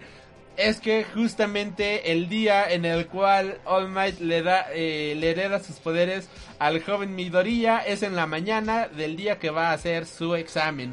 Y es como, bueno, aquí tienes mis poderes, nunca los has ocupado y espero que no te mueras. Ahora ve allá y y, haz lo mejor que puedas, ¿no? Y es como, ok, no le dio... Yo pensé que iba a entrenar así un poquito con sus poderes, pero no, no le da ni eso. Y joven May, ¿nos puedes hablar un poquito de el One for All? Este, nada más en lo que relleno tantitito mi vaso de agua. Sí, claro, pues se Ah, supone no que el One for All ahorita. Perfecto. Pues se supone que el One for All es una. Pues es como un poder, ¿no? Que, que pasa de, de generación en generación y que representa esas. Esas, este. Pues es como, ¿cómo decirlo? Eh, de hecho, tiene una, una, una descripción, eh, pero, o sea, representa el. es, es que, ¿cómo se puede decir? O sea, es un don que, que pasa de un usuario a otro por, por ADN, ¿no? Y lo que, lo que otorga, pues es una gran fuerza, y pues de habilidades físicas que son las que le vemos que hace este All Might y pues se supone que lo que la habilidad del One for All es que mientras ese poder se vaya acumulando, acumulando pues va, va creciendo muchísimo más pero también a la vez va a ser más difícil de, de manejar no y es por eso que cada vez es más poderoso pero pues para el cuerpo portador pues va a ser más difícil si no tiene entrenamiento y también pues por esto hay distintos portadores, ¿no? Ya cuando un, un portador eh, ya no ya no ya sabe que ya no lo va a poder tener o, o ya está muy viejo o algo, pues lo tiene que heredar, como es el caso en este caso de, de All Might, ¿no? Que se encuentra herido y por eso decide eh, otorgárselo a Midorilla porque es este es eh, eh, es el siguiente portador, ¿no? Él sabe que ya no va a durar mucho como héroe, como vemos más adelante dentro de la historia, y entonces necesita un, un heredero que es el, el, el que va a continuar con el con este con, con, con esta batuta no De- del, del One for All Así es. Y- Y este, bueno, continúa, perdón. y pues bueno y, y como dice joven joven Alvin no aquí lo que vemos es que le da eh, la manera en que se que se que se pasa el One for All es comiéndote el pelo de uno de los de- del portador en este caso pues de de All Might se arranca un pelo se lo da a este a este Deku se lo come y pues vemos que no tiene como que un efecto inmediato no o sea él no siente nada de hecho. De hecho cuando ya antes de irse al examen él le, le menciona no que que poco a poco él, él verá los cambios que va que va a tener. Y pues así se va hacia hacia la UA no para poder hacer su, su examen. Sí. y, y, pues bueno de hecho pues ahí también vemos eh, a, pues, a varios no sé si me dabas la pauta para hablar. a sí sí te lo estaba dando. Ah, sí sí te lo daba- Eh, ok, y bueno, pues vemos que le dice ahí justamente de de- de- Vas a sentir los cambios ahí en dentro de una o dos horas, o puede que no lo experimentes ahí mientras haces este examen. Te digo, a mí me encantó toda esa escena.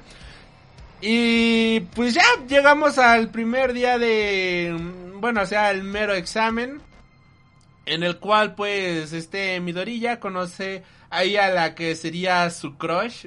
Y que yo no entiendo por qué todavía no andan. Que es esta Uraraka. ¿Cómo se pronuncia? Uraraka, Uraka, Urraka. ¿Cómo, cómo, se pronuncia, joven Mike? Ayúdame con esa pronunciación. pues según yo es Uraka no o sea en en, en, en japonés Uraka. se escribe se escribe Uraraka Uraraka. pero según yo es, es como Uraka o sea como le, le- esa el como que te jalas la segunda vocal no el Uraka Ajá, Uraka. Ah, ok, Ajá. es que eh, luego veo que le dicen como Urraca y es como, no, Urraca suena muy feo. No le digan así, pobrecita. este, bueno, Uraka es este que tiene la habilidad de hacer flotar las cosas y vemos que este Deku dice, oh, hoy es un nuevo día, hoy vamos a, a hacer un gran comienzo, ¿no? ¿Y qué es lo primero que hace? Entrar y se tropieza. Y me encanta la bendita cara que pone cuando se tropieza, así como diciendo, oh sí, hoy es un nuevo día y empieza un nuevo yo, ¿no? Hoy nace un nuevo yo. Y ¡pum! Se empieza a tropezar y es como, güey, qué cagado. Y justo cuando va a caer al suelo, pues llega Uraka y la, lo, lo, lo, le, empieza a levitar. Y eso a mí, en lo personal, sí me, me, se me hizo bastante cool. Es algo que me gustó bastante. Ya ahí este empieza el eterno chipeo y la discusión, ¿no? Que de hecho muchos ponen eh, el meme de eh, discutir sobre si el protagonista es bisexual o no, el anime y ponen ahí, eh, ¿cómo se llama? My Hero Academia, porque Deku como que luego da señales que de otras cosillas, pero de eso estaremos hablando más adelante. Eh, y pues ya ahí este se conocen, llegan ahí a la universidad, de ahí empieza, conocemos también al Mick, a Mike, Microphone, bueno, el personaje del Mi- Microphone Man, algo así, ¿cómo, cómo se llama? Microphone, Micro... Pres- Present, Present Mike, ¿no? Algo así. Present Mike, muchísimas gracias.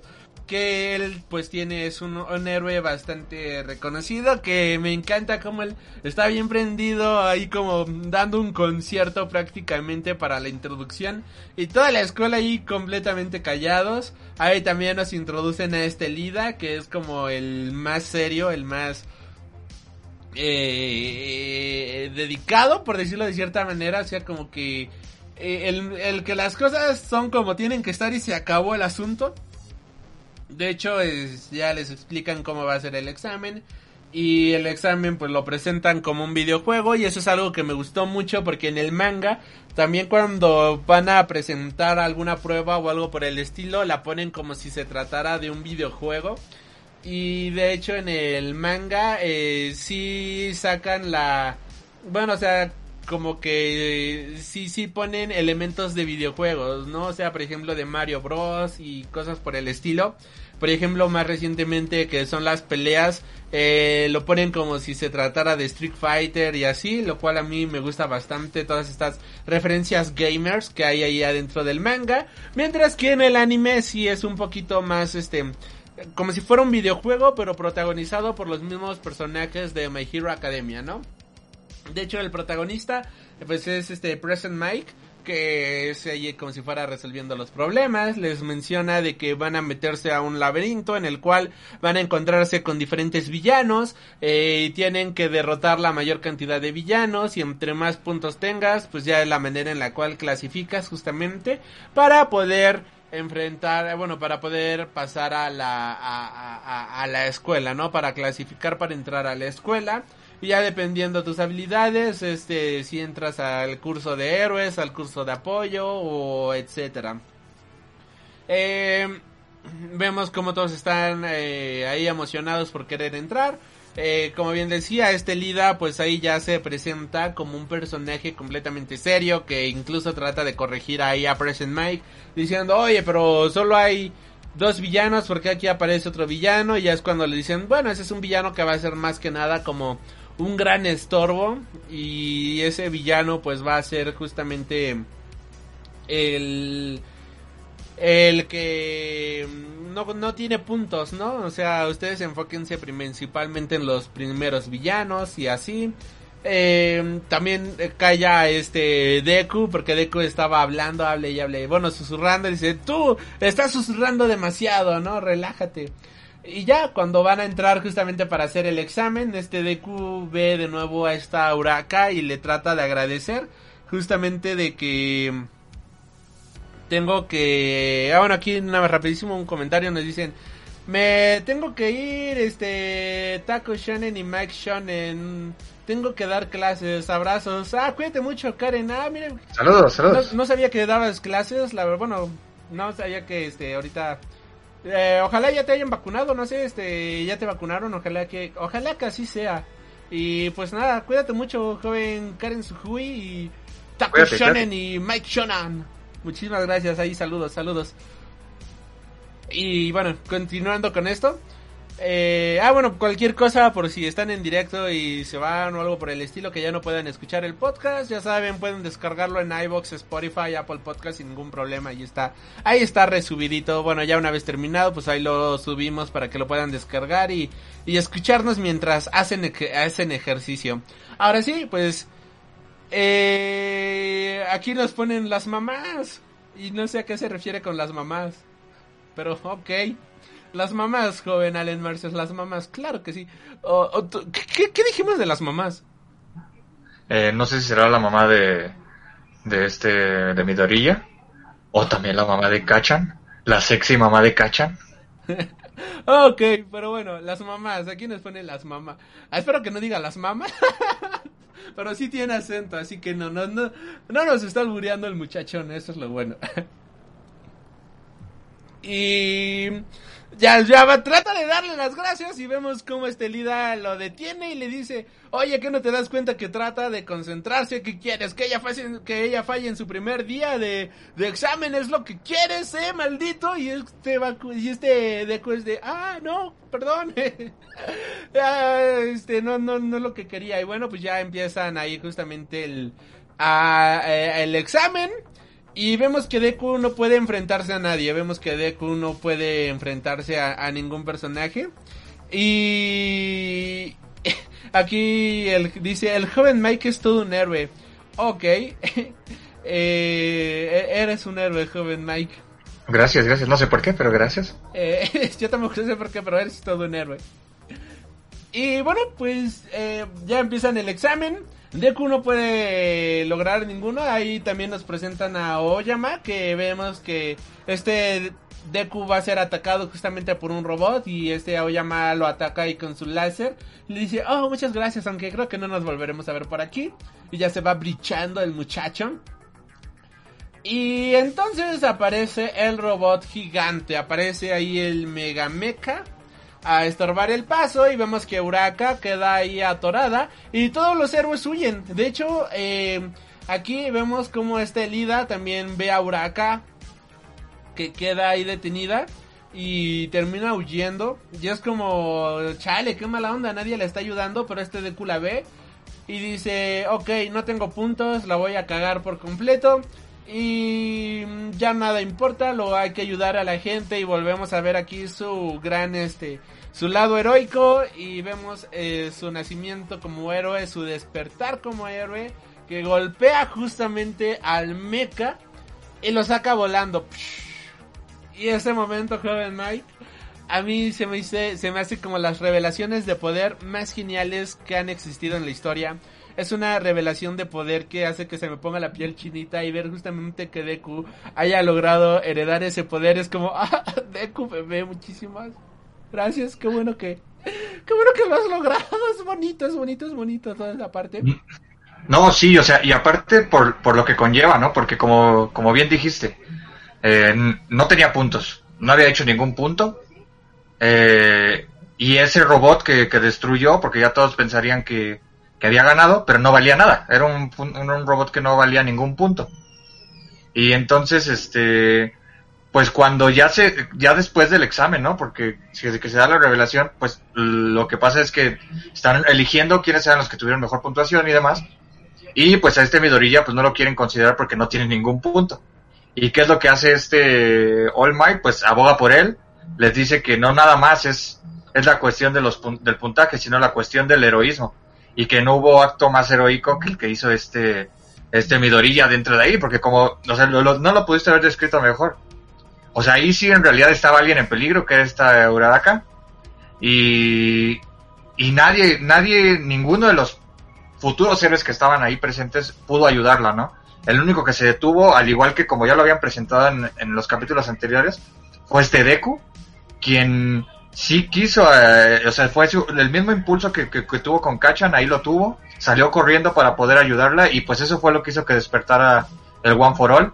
Destruyó el robot, vimos ese poder que tiene y pues también fue lo que hizo que le otorgaran ese lugar en la UA, ¿no?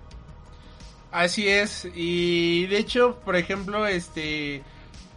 Eh, descubrimos que no solamente se contaban los puntos de ataque, sino también qué tan heroico eras. O sea, como bien acabas de mencionar, y eso es lo que logra esto, que bien mencionas. Y vemos como Uraka dice, oigan, el chico de pecas con el cabello revuelto. Eh, vi, escuché que no tenía puntos. ¿Crees que creen que le puedan dar justamente varios de mis puntos para ayudarlo? Y le dice, no, no va a ser necesario, no te preocupes por él. Y pues este Deku está ahí ya, eh, regresa a su casa y esperando justamente que, que, que, que, le, le, digan, ¿no? De, oye, eh, si vas a poder, este, si vas a poder entrar o no, y ella está esperando, está impaciente, vemos que la mamá también está completamente impaciente, y un día llega el, el pues la, las cartas, Y la mamá toda emocionada de, ah, ya llegó, ya llegó. Y es como todos, ah, ya llegó, maldita sea, ya llegó. Vamos a ver qué dice, ¿no? ¿Lo aceptaron, no lo aceptaron? Y aparece en el sobre un holograma de All Mighto. Y este Deku es de, ¿what? ¿Por qué aquí diablos está All Might? Y le dice, jajaja, ja, ja, Midorilla Shonen. Eh, ¿Qué crees? Voy a empezar a dar clases aquí en la UA y aunque no obtuviste puntos por estos actos heroicos y demás, has clasificado para la clase de héroes de la escuela. Y es como, ¡ah! lo logró. El hijo de... El, el hijo de perro lo logró. Lo logró, maldita sea. Claro que sí. Y Deku se emociona, nosotros nos emocionamos. Y ahí cambia el intro justamente y ya el intro ahora es de... Y esta es la historia de cómo me, conseguí entrar a la escuela. Bueno, o sea, esta es la historia de cómo me convertí en el héroe más grande de la historia, ¿no? Es como, oh, maldita sea Deku, eres, eres un dios, maldita sea, te amo. Y, y, eso es algo chido porque, o sea, desde aquí te, eh, bueno, obviamente desde antes, pero ya te establecen de que él eh, va a ser el héroe más grande de la historia, ¿no? Que va a superar a todos. Pero pues sigues viendo a los demás héroes, por ejemplo, en el caso de Kacha, en el caso de Todoroki, y muchos héroes que también están dentro ahí, que, pueden llegar a ser poderosos o que son muy poderosos, o sea, por ejemplo, Miria también, ¿no? Y que te preguntas, entonces, ¿ellos qué? O sea, son, igual están en el ranking, o sea, sería como este, como si fuera All Might, Endeavor y, y Hawks, o sea, algo por el estilo, porque son héroes que también podrían tener la capacidad de ser, pues, los números uno y los mejores, ¿no? Pero ya desde aquí te establecen que Deku va a ser el, el, mejor, ¿no? Y que, y que su poder, pues es obviamente por el One for All, eh, pues se convierte en el mejor y todavía más grande que este All Might. Así es, y... Y aquí es donde inicia la travesía. Mira, aquí nos comentan rapidísimo. Este Deku muchas veces usó más la cabeza y el corazón más que los poderes. Y eso es lo que hace de Deku un gran personaje. Eso es justamente lo que hace de Deku un gran superhéroe. Que él piensa las cosas y las hace de corazón antes de atacar, antes de ser una persona completamente fría, antes de de, de, de, destruir todo como lo haría cualquier superhéroe en película de Zack Snyder. Él primero piensa en ayudar a todos. Y no solamente él, sino que también este Kachan. O sea, quizás Kachan sea un personaje el cual en muchas ocasiones lo hemos visto en cómo decirlo este que parezca que, que parece que no piensa las cosas. Es un es un personaje que razona las cosas una y mil veces. Y eso es algo que también me encanta de Kachan que son personajes justamente que que que, que razonan antes de atacar y eso es lo que hace un verdadero héroe. Aquí nos no pero eh, no ah. rapidísimo un comentario dice ese maldito Naruto verde lo logró Sí, me, me, gusta más Bakugo que. Digo, sí, no, este. ¡Ay! Confundo los nombres mucho, perdón. Me gusta más Deku que este Naruto, para ser honesto. Pero sí, lo logró ese maldito hijo de puta. Sí, sí, maldito. No, y, y, por ejemplo, lo que dices, pero por ejemplo, si hay una diferencia. Por lo menos, Bakugo quizás fue evolucionando durante la serie, pero por lo menos en el examen, algo que te mencionan minutos después es que este Bakugo fue el número uno. Él fue el que pasó con mayor puntuación de todo el, de todos los estudiantes, pero todos sus, su, o sea, toda la puntuación que tuvo fue por destrucción, ¿no? No por salvar a nadie. O sea, él no salvó a nadie durante la, el examen. Eh, entonces, o sea, él se dedicó nada más a matar a los, o sea, derrotar a los malos, a los robots, y no se dedicó a salvar a nadie. Mientras que Deku, aunque él no tuvo nada, y de hecho no tuvo ningún punto, ni siquiera por salvar, pues lo que se le consideró fue eso, ¿no? Que él sí salvó a alguien y, tuvo como que ese acto heroico de salvar a alguien cuando nadie más lo hizo. Igual hay que mencionar que en este episodio Lida tampoco salvó a nadie. Cosa que más adelante cambiaría cuando antepone primero salvar a la gente antes de hacerse el héroe. Exactamente, sí. O sea, cada personaje ha tenido una evolución bien genial. No, todo, y, no nada más psicológica, ¿no? También física en cuanto a las, las habilidades. Porque creo que todos, todos, es, algo que me gusta de aquí, que creo que ya lo he mencionado mucho durante estos, en los programas, es que, por ejemplo, en el caso de My Academia, como que los poderes no son comunes, o sea, no, yo creo que quizás lo más común es este, este Todoroki y Midorilla, ¿no? Y Midorilla lo dejamos aparte porque, pues, es el One for All Pero de ahí en fuera todas las habilidades, no me dejarás mentir, son como que muy raras, o sea, no, no, no hay como que al similitud, o sea, sí, bueno, obviamente sí tienen similitud, pero no son muy comunes dentro de los cómics. O sea, por ejemplo, como el poder de Bakugo, el, no sé, el poder de Yayorosu, de Tokoyami, de que, no sé, o sea, to- todas las habilidades son muy raras, inclusive la de Ida.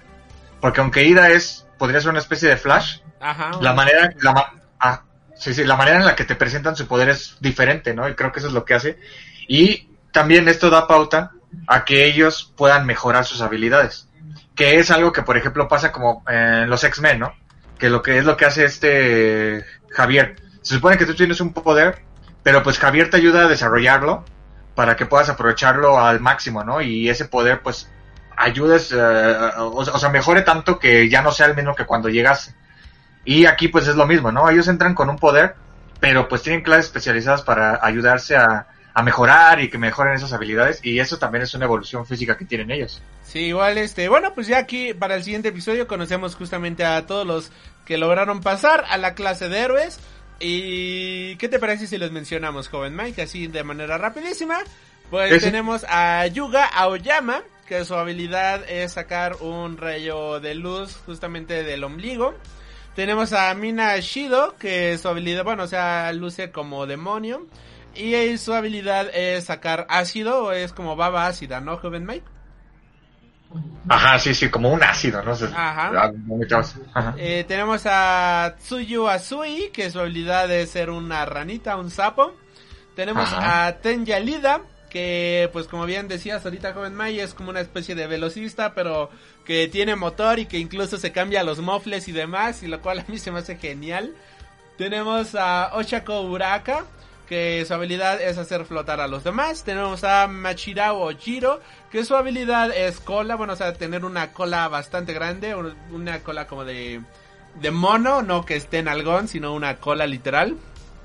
Tenemos a Denki Kaminari, que su habilidad es controlar la electricidad o el cargador de la clase. Tenemos a Eijiro Kirishima, que su habilidad es eh, ponerse duro, endurecerse. Tenemos a Koji Koda, que su habilidad es eh, poder hablar con los animales y poder controlarlos. Tenemos a Rikido Sato, que es eh, Sugar Rush, que consume azúcar y eso lo hace fuerte. Tenemos a Shoji, Meso Shoji, que su habilidad es ah, sacar varios brazos, de los cuales puede pues poner diferentes ojos, bocas, oídos, manos y demás. O sea, puede, puede crear este diferentes extremidades.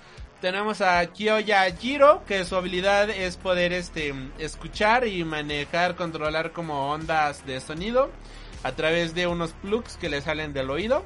Tenemos a Hanta Zero, que su habilidad es sacar eh, cintas de los codos, así literal cinta.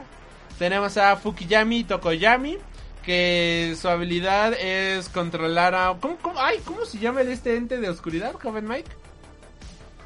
Ay, no me acuerdo cómo se Este llama. Dark Zero. Este, Dark, Dark, Dark Shadow. Dark, Dark Shadow. Shadow, gracias, joven Mike. Bueno, ahí puede él controlar ahí justamente a Dark Shadow.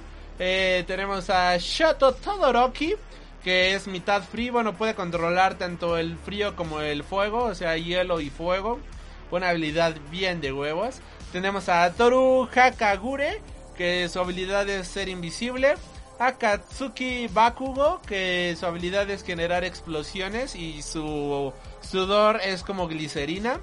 Tenemos a Izuku Midoriya, que es el heredero justamente del One for All. A Minoru Mineta, que su habilidad es ser completamente odioso y despreciable y pervertido. Y a Momu Yaoyosoru, que es la vicepresidenta de la clase, que su habilidad es crear cosas. Y ellos son justamente los los héroes de la clase. Hablando de estaturas, el más grande es Meso Shoji, que mide 187 centímetros. Mientras que el más pequeño es Mineta, que mide 108 centímetros. Eh, eh, como ah, de hablando de cumpleaños, el más grande es este Bakugo, que cumple años el 20 de abril, mientras que el más joven es este, Sho- este es este Shoji, que cumple el 25 de febrero. Y pues así las cosas. Aquí igual aparece los Muy exámenes que han aprobado y todo eso. La verdad está, está bien clavada la página de My Hero Academia Fandom Wiki. Así que está, está, está bastante guapa para poder este sacar todos esos datos ahí de, de, de trivia justamente. De todos. Sí, aquí nos ponen las chicas sí que están muy bien wifeables. Sí, pero po- por eso es que todo el mundo Eh. odiamos a Mineta. Ah, bueno, la habilidad de Mineta es este de su cabello saca bolitas las cuales puede son cosas que ya no puedes despegar justamente de donde las pegas. Pero no, sí, la verdad este toda la- todos los personajes están creados de una manera bastante sexy, si somos honestos. Tanto mujeres Sí, como hombres. O sea, sí, cada, cada uno tiene este lo suyo. O sea, que los ves y dices, ok, por ejemplo, ahorita que estaba esta Karen aquí comentando, Excepto, Koba y Mineta. sí, mi neta no, y Koba tampoco. Y de hecho, este Sato como que también está un poquito raro. Pero ejemplo de esto es, por ejemplo, esta eh, que, que hablaba, ¿no? De este Shoto que creo que es el crush de todas. Y pues sí, así todos los personajes están bien creaditos, honestamente. Sí, sí, pero sí las... Como dicen, las, la- las chicas sí están muy wiflables. Hay un capítulo en el cual este eh, esta Tsui, esta Tsuyu, eh, la, la chica sapo, le, le ponen como que en primer plano la, bueno, no en primer plano, pero sí les pone una unas nalgotas, un traserote que dices, chali, o sea, esto está bien raro, no, no, no, no me, Sí.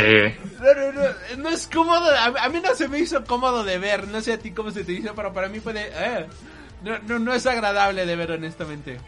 No, pues sí, digo, hay muchos episodios, ¿no? O sea, es que es como muy fanservice. O sea, por, por ejemplo, cuando se ponen la- el traje de... de ¿Cómo se llama? De porristas o... Por ejemplo, cuando van a la piscina, ya ves que también se ponen como que su traje de baño y cosas por el estilo, ¿no? Y entonces son... Hay, hay, hay episodios muy fanservice por ahí. Sí, bastante fanservice. Y bueno, pues con esto, damas y caballeros, llegamos justamente a la parte en donde pues empiezan los entrenamientos, ¿no? Y la primer entrenamiento, bueno, pues ya ahí conocemos al maestro, el cual va a ser este, mm, el señor Aizawa, sí se llama Aizawa, ¿verdad? Sí, Aizawa Sensei. a este Aizawa Sensei, que es justamente este eh, Erased Head, que tiene la habilidad de borrar, borrar dones. Y les pide a los estudiantes que le hacen un lance en una pelota, la cual es eh, para ver cómo han crecido sus habilidades. Si justamente con la, la, la pelota, bueno, o sea, sin habilidades, cuánto era su, su récord de lanzamiento y era ocupando sus habilidades pues de cuánto sería su récord, ¿no? Vemos que este Aizawa logra sentir justamente que este Midori ya va a, destrozarse de nueva cuenta el brazo y le dice, si, va- si estás aquí pa, y no puedes romper y vas a estarte rompiendo, entonces te vas a ir expulsado de la escuela, ¿no? De hecho, este Aizawa es conocido porque el año pasado corrió, bueno, se expulsó casi toda una clase porque eh, todos reprobaron. De hecho, incluso este Maito se asusta de que este Aizawa sea, Shoto Aizawa sea el maestro de este Midoriya, porque es bien sabido que es un maestro el cual es muy exigente, o sea, si es un maestro el, eh, muy... ah, ¿Cómo decirlo? Un maestro difícil, ¿no? Un maestro duro, un maestro exigente y Ajá, demás. complicado. Complicado. Pero también esto ayuda justamente al hecho de que pues Midoriya pueda crecer porque al final del día eh, son estos los maestros que te ayudan justamente a, a, salir a salir adelante, ¿no? De hecho, en el cómic de Vigilante hay varias partes en el cual pues el protagonista de Vigilante se topa con este Aizawa Sensei antes de que sea maestro. Y vemos que es una persona muy firme con sus ideales. Ahí vemos otra perspectiva completamente diferente de él. Pero que te habla de qué clase de persona es y por qué es así. Eh, y ahí vemos como este Deku pues tiene que eh, tratar, ¿no? De aprender a ocupar sus poderes. Y empieza a... Ok, no voy a ocuparlo en todo el brazo, el One for All, pero lo voy a ocupar en la punta del dedo.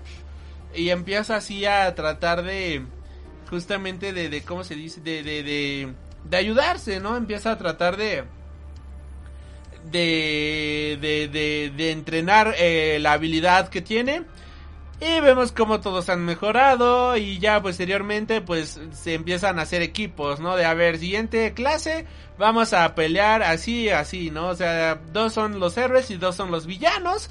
Y justamente a Deku y Kachan les toca pelear. De hecho, a este Kachan le llama la atención justamente de que este Deku haya entrado como como al grupo de héroes. Eh, se siente molesto porque siente que este Deku lo engañó. Así como también ahí nace, ¿no? El chipeo justamente de Kachan y Deku. Porque no sé tú, joven Mike, pero yo veo muy, muy celosito a Kachan luego de lo que le ocurre a Deku. Pues sí, pero pues es que, o sea, es lo que te digo que esa dinámica de los personajes que me encanta de los dos. Porque, pues por un lado, este, pues Bakugo siempre fue el prodigio.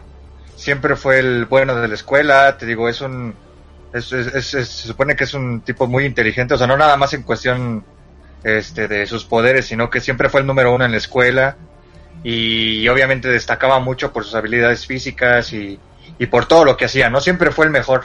Es, es, una, es una estrella el tipo. Y de hecho, si te fijas, ya hablaremos de eso después, pero a lo largo de, la, de, de las temporadas, siempre el que destaca así muchísimo, o por lo menos el que la gente lo reconoce, es este Kachan porque Kachan es el número uno, fue el que ganó el torneo, es el que, el que se lo comió el monstruo y que lo salvó el Might, ¿sí me entiendes? O sea, siempre es como que el tipo que siempre está en el foco de todo. Y es un, es un, un héroe muy, muy destacable, ¿no? Sobre todo por su habilidad, por su, por su poder. Mientras que este Deku, al contrario, ¿no? Era el tipo que siempre quería ser como Kachan, de hecho, eh, él lo admiraba, o lo admira de alguna manera, y, y pues al no tener habilidad, pues no podía compararse con él.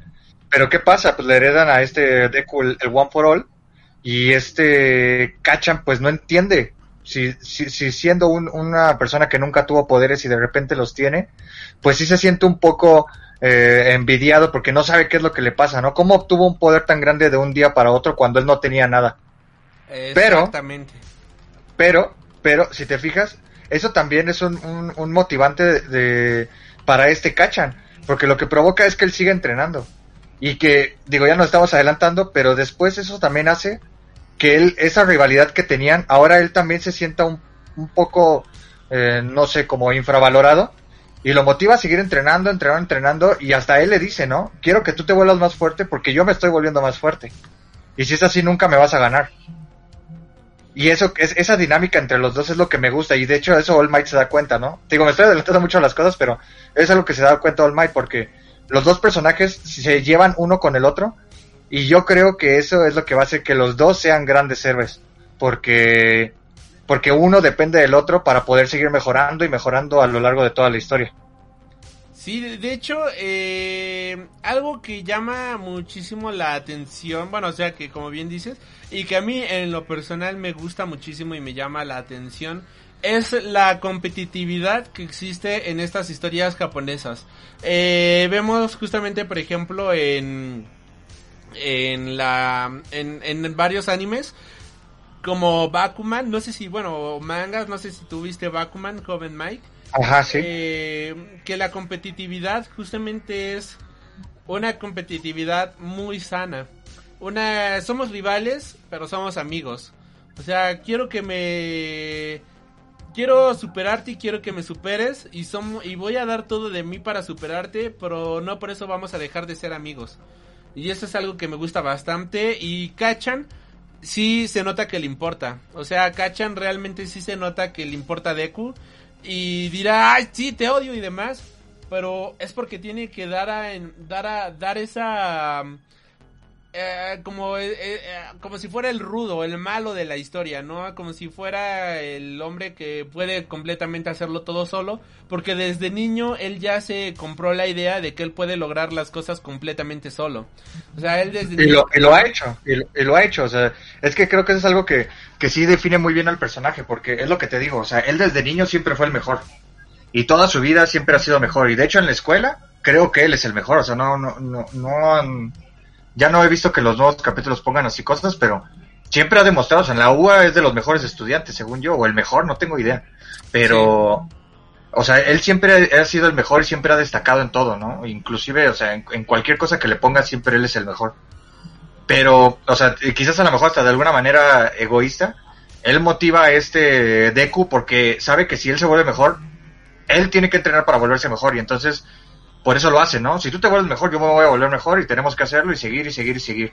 Y eso creo que es lo que lo que se la vibra que se siente entre ellos dos, que es como de una rivalidad, pero como dices al mismo tiempo entre los dos se protegen y se ayudan, ¿no? O sea, es como una ayuda mutua. Sí, y eso a mí eh, me encanta, como bien dices, es una ayuda mutua y eso está bien genial la manera en la cual lo, lo proyectan. A mí, a mí en lo personal me gusta muchísimo. Eh, vemos justamente como aquí de nueva cuenta, como bien comentaban hace ratito, pues este cuando a Deku le toca enfrentarse a Kachan, pues este Kachan ah, ocupa la fuerza bruta, ¿no? Y Deku ya los ya, ya, ya lo entiende, ya lo lee y dice, ok, Kachan va a atacar así, así que vamos a contraatacar de otra manera. Y de esta manera es justamente como eh, logran ganar la ronda. Y este ahí también, este Kachan empieza la... Con ok, no todo se puede ganar con fuerza bruta. Así que hay otras maneras justamente para... Para ganar eh, para salir adelante y es cuando empieza a cambiar como su entrenamiento, ¿no? Empieza a cambiar justamente eh, todo su, su, su, la manera de ver las cosas. Ya posteriormente, pues ya pasa justamente esto. Después viene un episodio en el cual vemos a Bakugo de niño. De hecho, es un episodio 100% centrado prácticamente en Bakugo.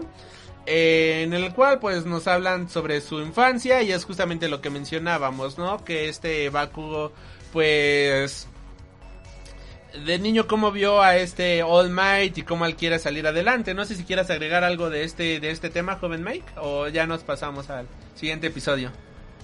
No, pues o sea, como dices, simplemente es una es como esa e, e, ese introductorio, ¿no? De de Kachan, de cómo de por qué es él y todo. Y creo que es bueno, porque así también conoces un poquito más de, la historia. Es como para también entender que no nada más el protagonista es este, este de lo que platicábamos, ¿no? Aquí inclusive los personajes secundarios también se vuelven, se vuelven protagonistas en algún momento.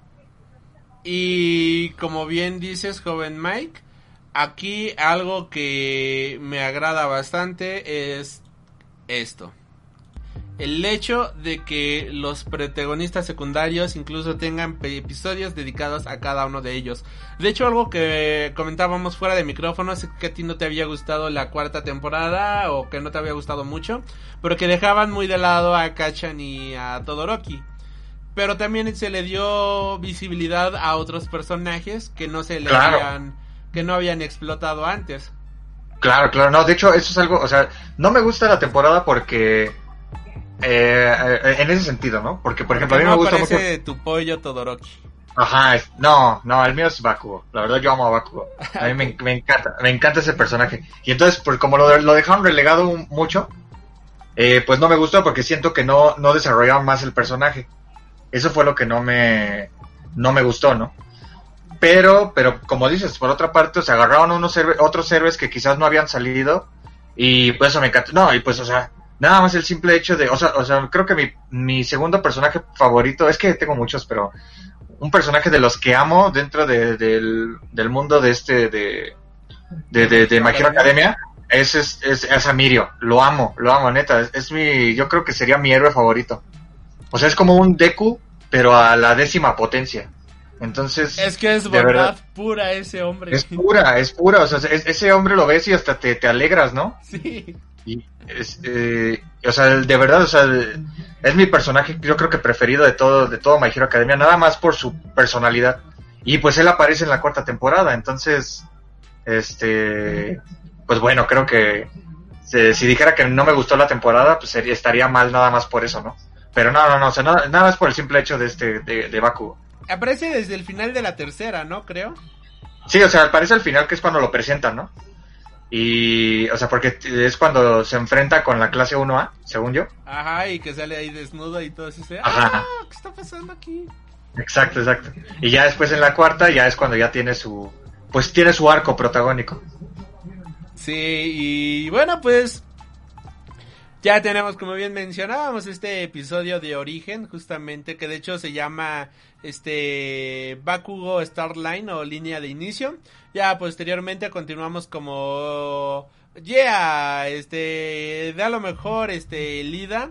Y es en este episodio en donde vemos que la pues todo el mundo está vuelto loco, quieren que sacar información justamente de que All Might pues está dando clases en la UA, hay muchos reporteros ahí tratando de infiltrarse a la escuela y vemos que ahí nos presentan al primer villano que vemos en esta serie. Todavía aquí no lo conocemos ni nada por el estilo, pero vemos que hay algo que están planeando, vemos que eh, hay algo que está mal y la, la escuela le toca justamente elegir a quién va a ser justamente a quién va a ser eh, su, su, delegado, quién va a ser el presidente de la clase. Y todo el mundo escoge a este, a Deku. Pero posteriormente ocurre el incidente con los reporteros, eh, pues hay algunos que aparecer se lograron infiltrar y demás. Y quien logra poner todo el orden en toda la escuela es este Ida. Ahí eh, con todos los que estaban en el comedor y demás, que son las clases de primeros años. Pues Ida logra eh, controlar absolutamente a todos. Posteriormente la escuela, bueno, la clase dice, ok, mira, pues Lida, la verdad es que tú eres un líder nato. Tú vas a este... Queremos que tú seas nuestro presidente de la clase y la vicepresidenta, pues queda justamente esta, ¿cómo se llama? Esta, esta, esta Mao, eh, Momo ya, ya, que ella queda como la vicepresidenta, que también es un personaje que a mí me encanta muchísimo, o sea... Es su habilidad, a mí me gusta mucho su habilidad. Su habilidad eh, es la onda. obviamente lo hicieron este, así con ese cuerpo a propósito, ¿no? Y su, su vestuario y todo, con, pero, pero es increíble su, su, su, habilidad, me gusta un buen. Hablando de este tema, joven Mike, de hecho, hay algo que mencionan más adelante. No, no, no, vamos a dejarlo para ese momento de cuando llegamos a ese momento de cuando están haciendo sus sus pasantías. Todavía no hay que tocar ese tema. Así, no, no, no, para no adelantarlos y sacarle carnita a ese programa también. Eh, ya, pero después llega el episodio de Encuentro con lo desconocido, que es justamente cuando los cuando ya se viene lo chido. Los villanos, ya, ya se acerca el final de temporada. Hay que mencionar que esta es la temporada más corta de todas. Solamente tuvo una duración justamente de 13 episodios. Eh, y ya cuando llega este episodio de Encuentro con lo desconocido, vemos que van a tomar una clase justamente eh, de rescate. Y esta clase de rescate, pues sale mal y hay villanos que se infiltran en la escuela, lograron infiltrarse debido a que con el incidente de que el incidente que hubo justamente de de los reporteros, pues resulta ser de que no fue tanto un incidente, sino que fue provocado por la Liga de Supervillanos para de esta manera poder infiltrarse a la escuela e, y enfrentar justamente a All Might. Y aquí vemos como todos los héroes tratan de defenderse. All Might todavía no ha llegado a la clase. Este All Might está distraído ahí con el director, que es una es un animalito. ¿Qué, qué animal es ese, joven Mike? Pues quién sabe, es como un ratón, ¿no? Como un ratoncito. Ajá, como un ratón. Está bien Un capibara. Un capibara blanco ahí. Ajá, y me encanta porque siempre aparece que en la cárcel, bueno, o sea, como representando la cárcel escolar o ahí la entrada de la escuela y demás, y ahí bien sonriente y todo eso. Ajá, sí. Soy su fan de verdad soy su fan. Eh, posteriormente se vuelve un poquito loco el director ahí cuando tiene que pelear con unos estudiantes, pero ya también estaremos hablando de eso más adelante. que es un capítulo que yo disfruté hasta el final, pero bueno, me estoy, estamos divagando demasiado. Y aquí vemos como ahora sí los héroes van a verse divididos y van a tener que luchar por primera vez contra villanos de verdad. Eh, posteriormente llega el episodio llamado Game, bueno, vemos que ahí empieza. Y este arco de historia se divide en tres episodios, que es Encuentro con lo desconocido, Game Over y All Might.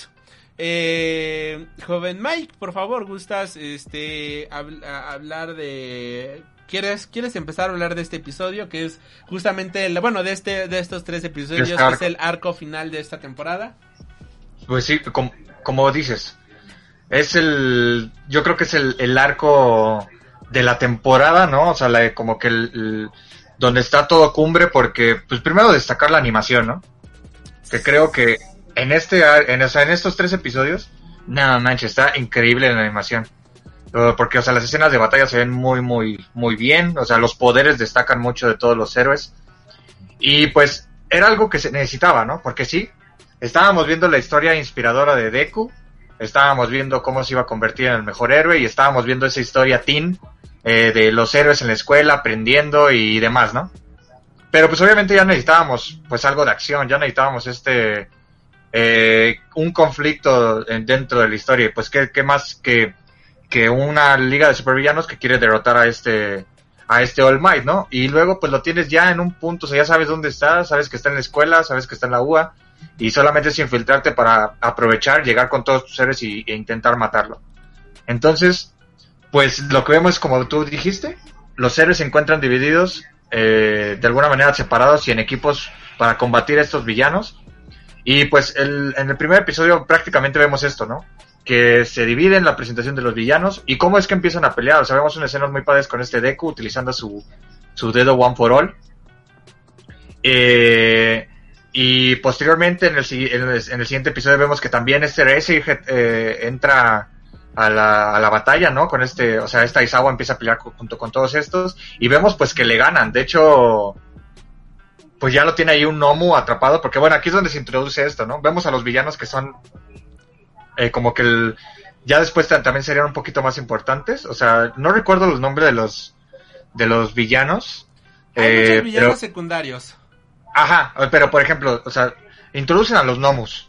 Ajá. Que, ve- que vemos que los gnomos serán importantes en, en dentro de la historia porque son como estos eh, que serán como experimentos, ¿no? Que potencian las habilidades. De hecho. Ajá, sí, o sea, son como experimentos que potencian las habilidades de los héroes, volviéndolos muy, muy fuertes. O sea, un héroe común no puede contra, contra ellos por la fuerza que, que presentan. Y también, pues dentro de la liga, pues vemos que están, eh, pues el, el, el este Tom- Tomura, me parece que se llama. Es el, el- que es el, el prin- el principal. Y pues vemos que tiene su equipo que es el tipo que, que hace los, los portales no que es como un portal Eh, también vemos ay no recuerdo quién más sale según yo sale también el tipo que se multiplica o no no, no, No, son puros- nada más- no sale. Eh, entonces nada más salen ellos dos Este Kurogiri, que es el de las que se multiplica, sale Ajá. el Nomu y sale este este Tomura Shigaraki. Ya posteriormente, eh, ya como bien dices, se agregan otros personajes como eh, Himiko Toga, este y varios Sí, sí. más, pero ya vienen en las siguientes temporadas. Después. Aquí nada Ah, más aparecen ellos dos como principales. Hay ellos dos y bueno, y los demás como dices, puro héroe secundario, ¿no? Pero pues hay que considerar que son, eh, pues los, en este caso los, los chicos, pues son héroes, este, primerizos, no saben nada y pues enfrentarse contra ellos pues es algo totalmente nuevo, ¿no? Pero aún así lo hacen. Y pues vemos que ya después cuando este, inclusive vemos ahí por ahí una escena donde este, eh, pues Todoroki, ¿no? Vemos que utiliza su hielo para congelar así un gnomo en el portal y cosas por el estilo, ¿no? Pero bueno, ya cuando vemos que como que todo se está saliendo de, de control, pues, pues ya vemos que llega Papu, ¿no? Llega All Might, pero llega justamente All Might para justamente este este ¿cómo se llama? Este Lida logra escapar justamente de, Ah, de ahí de la clase y es quien da el pitazo de que oigan, villanos, hay villanos que se infiltraron en la escuela. Y ahí descubrimos que este All Might que estaba hablando justamente con el director eh, igual ahorita si gustan ir dejando sus comentarios de cómo se les hizo la serie en general esta primera temporada ya para leerlos al final del programa se lo estaría bastante guapo para poderlos leer a todos y ahora sí ya continuando este All Might como que decía eh, algo malo está pasando porque no hay señal este no no hemos sabido nada de ellos qué qué está ocurriendo no como que empieza a sospechar de algo ya es cuando se encuentra justamente con este Lida que le dice, hay villanos que se infiltraron aquí en la escuela. Y ya es de esta manera que llega, como bien dices, llega Papu, llega All Might. Y no solamente llega él, sino que llegan todos los demás héroes de la escuela. Y ahí tenemos el primer enfrentamiento épico de All Might defendiendo a sus alumnos contra el Nomu. Pero el Nomu nos damos cuenta de que es un personaje completamente poderoso. que está a la altura nada más y nada menos que de All Might. Y a todos se nos puso la piel chinita, joven Mike. Demasiado, por eso es lo que te digo, o sea, son son personajes que un héroe normal no podría contra ellos, ¿no? Por lo menos hasta ese momento. Y pues que vemos que sí, como dices, que le hace frente a All Might, es como de, oh, ¿qué pasó? Ya estás Sí. aquí y no, y- y no todo va a estar bien. Igual este... Bueno, pues ya empieza la pelea completamente épica. Y yo, yo...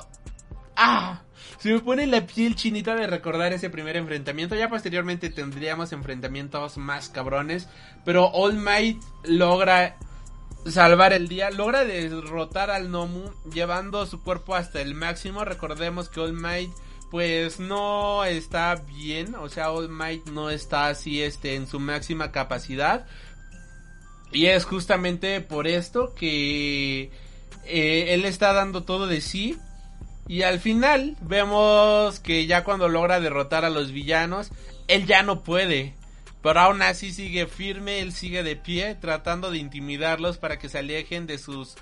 Que se alejen justamente de, de sus alumnos. Y vemos como también este Midorilla hay una parte donde lo salva literalmente de, de que lo ataquen. Porque si atacaban en ese momento a este... a, a All Might eh, se jodía la ilusión del All Might Todopoderoso, porque ya estaba bastante debilitado. Y me encanta la música que le ponen a All Might, Joven Might. Creo que esa es la música que hace que actualmente se me ponga la piel completamente chinita.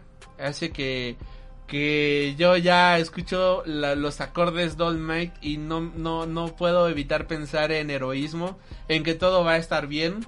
Incluso eso les dicen, no se preocupen, todo va a estar bien porque yo ya estoy aquí. Y eso es, eso es lo que haría un héroe, maldita sea. Y logra salvarlos. Al final del día, este, la Liga de los Villanos, cuando se dan cuenta que ya están rodeados por más héroes, que ahí no también conocemos a los otros maestros de la escuela y demás, eh, nos damos cuenta que acaban huyendo y All Might pues ya acaba desinflándose. Y también algo que me encantó es que este Kirishima se da cuenta de que All Might seguía peleando. Y es de todos los alumnos, de los pocos que fueron a ayudar a All Might. O sea, y ahí Sí. ya te habla de un acto igual de... eh, te puedo asegurar que Kirishima sabía que tenía todas las de perder, porque All Might la vio completamente difícil. Pero él se arriesgó y él se atrevió a ir justamente a ayudarlo. Y es cuando tú dices, maldita sea, estos tipos son héroes de verdad. Estos tipos se merecen la gloria. No, sea, no se merecen menos que eso, honestamente. Te digo, él, ese Kirishima es Goku. Pero sí, o sea, tiene razón. O sea, de hecho, dice ahorita en un, en un punto muy importante que no lo mencionamos. Y es el, el, el por qué este All Might le hereda el poder a, a Midoriya. O sea, más, más allá de sus cualidades, ¿no? Y de, y de su personalidad y demás. Cierto, y de, nos las que- pasamos por el arco del triunfo. y de que se está de que se está muriendo, ¿no? Pero o sea, él lo que dice es de que para en el mundo en el que viven es necesario que exista un símbolo, el símbolo del, del héroe, el símbolo el símbolo de la esperanza, el símbolo del De la paz. eh, no ajá, el símbolo de la paz, el no se preocupen, todo va a estar bien porque yo estoy aquí, ¿no? Y por eso es que el mundo necesita siempre un All Might. Es por eso que el mundo necesita el One for All. Y porque al existir ese símbolo de la paz, pues el crimen va a, pues bueno, va, a pensar dos veces hacer las cosas, ¿no? Y es por eso que siempre debe existir ese héroe número uno que sea el símbolo de la paz. Y pues al ya no estar All Might, pues eh, obviamente va, otro va a ocupar su puesto, pero necesitan tener esa seguridad de que alguien siempre los va a proteger. Y entonces, pues cuando tú ves que eso ya poco a poco se va acabando, pues te, te- te- te das cuenta, ¿no? De que, de que ya ese símbolo de la paz, eh, pues va a dejar un espacio muy grande ahí en, en el, en el mundo de My Hero Academia y de que los villanos, por ende, van a empezar a, a aumentar, va a empezar el crimen y todo eso, y que de hecho es algo que vemos eh, más adelante, ajá, posteriormente, ¿no? Pero digamos, hasta este momento, pues es lo que, lo que ellos, lo que, lo que te intentan decir, ¿no? De que debe existir ese símbolo de la paz en el mundo, y es por eso que este Midoriya se debe de entrenar desde ahorita, ¿no? Para poder convertirse en ese símbolo de la paz. Y pues sí, como dices, o sea, aquí cuando ves que se enfrenta con este, con el Nomu, la preocupación de que le puede ganar y todo eso, pero todos saben que va a estar bien porque All Might está ahí. Porque yo estoy aquí.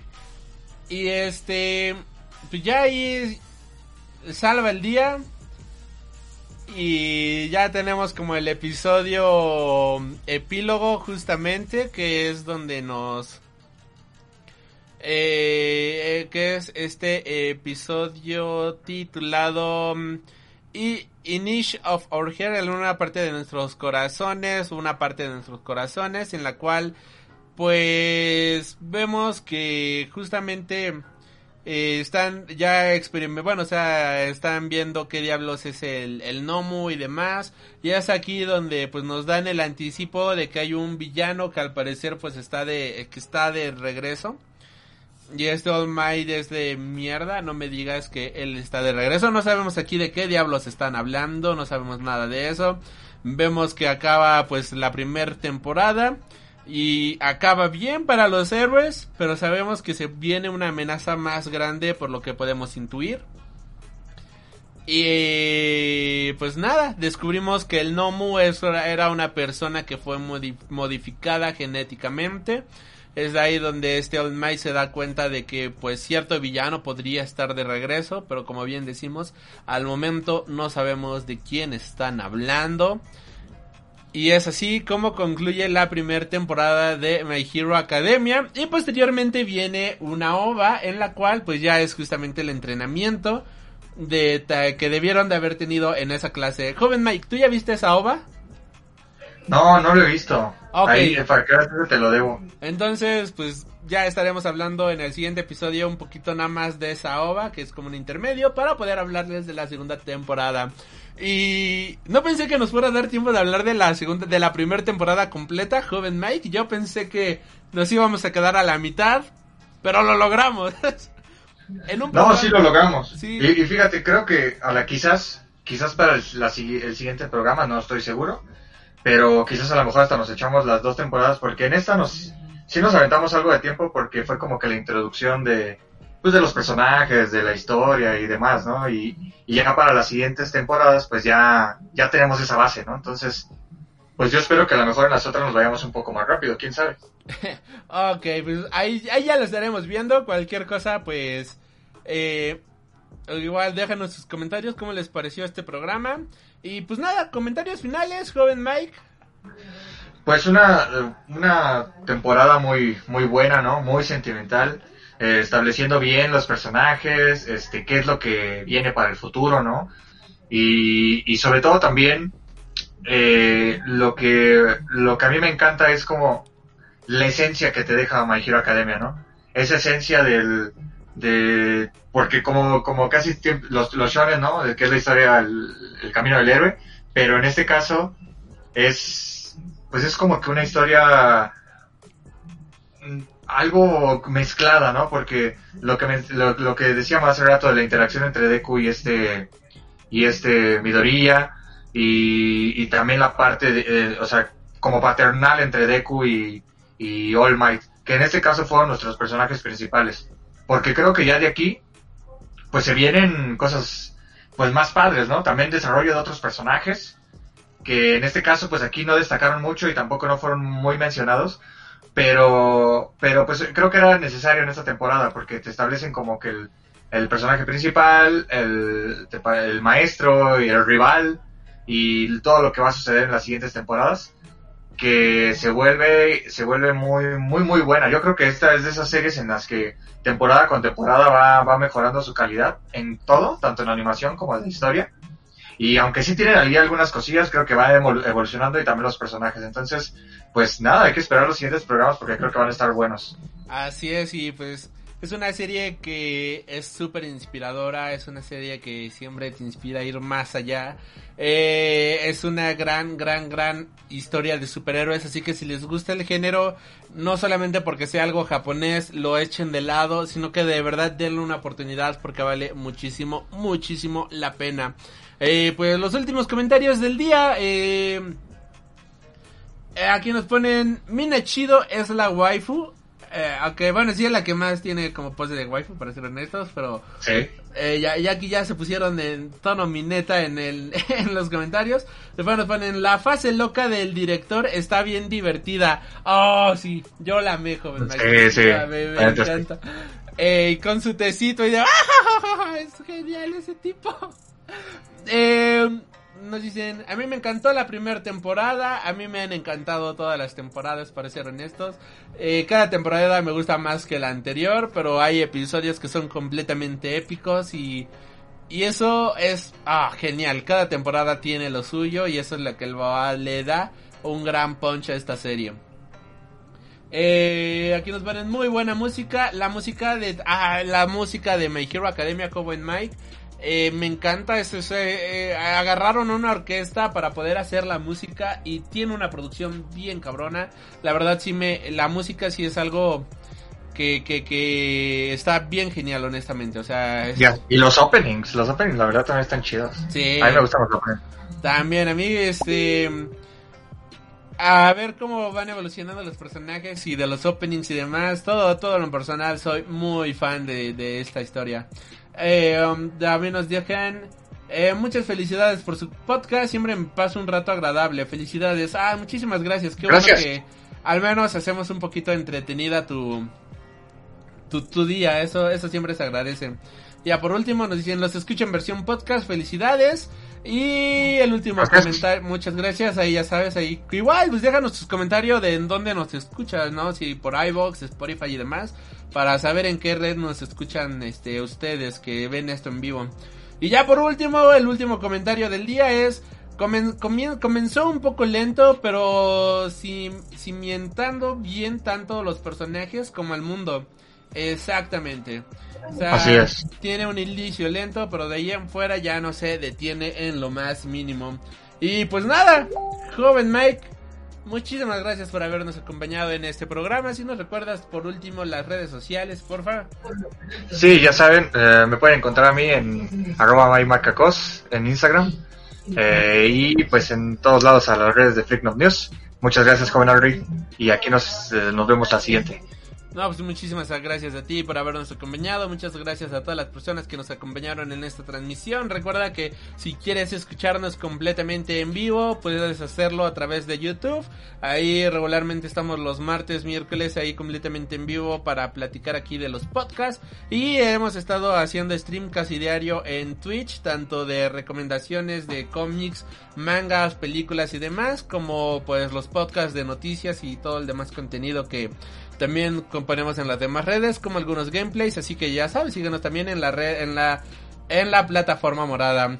Y pues, joven Mike, no me queda más que agradecerte por haber escuchado este programa. Y, y no sé cómo hacer esto, suelta. Ahí sigues, joven Mike. Ah, sí, sí, aquí sigo. Ok. Eh, pues nada, ahora sí que. Que, que gustas decir que Go, Go, Go, Go, Go Beyond Plus Ultra. Va, va, sí, sí, sí. Una. A ver. Y pues nada, no nos queda más que decir. Plus ¡Plus Ultra. Ultra! Y ya, hasta la próxima, bye. Teníamos que terminar así. sí, había que terminarla así. Has tenido el honor de escuchar Freak Noob News, tu programa de cultura geek.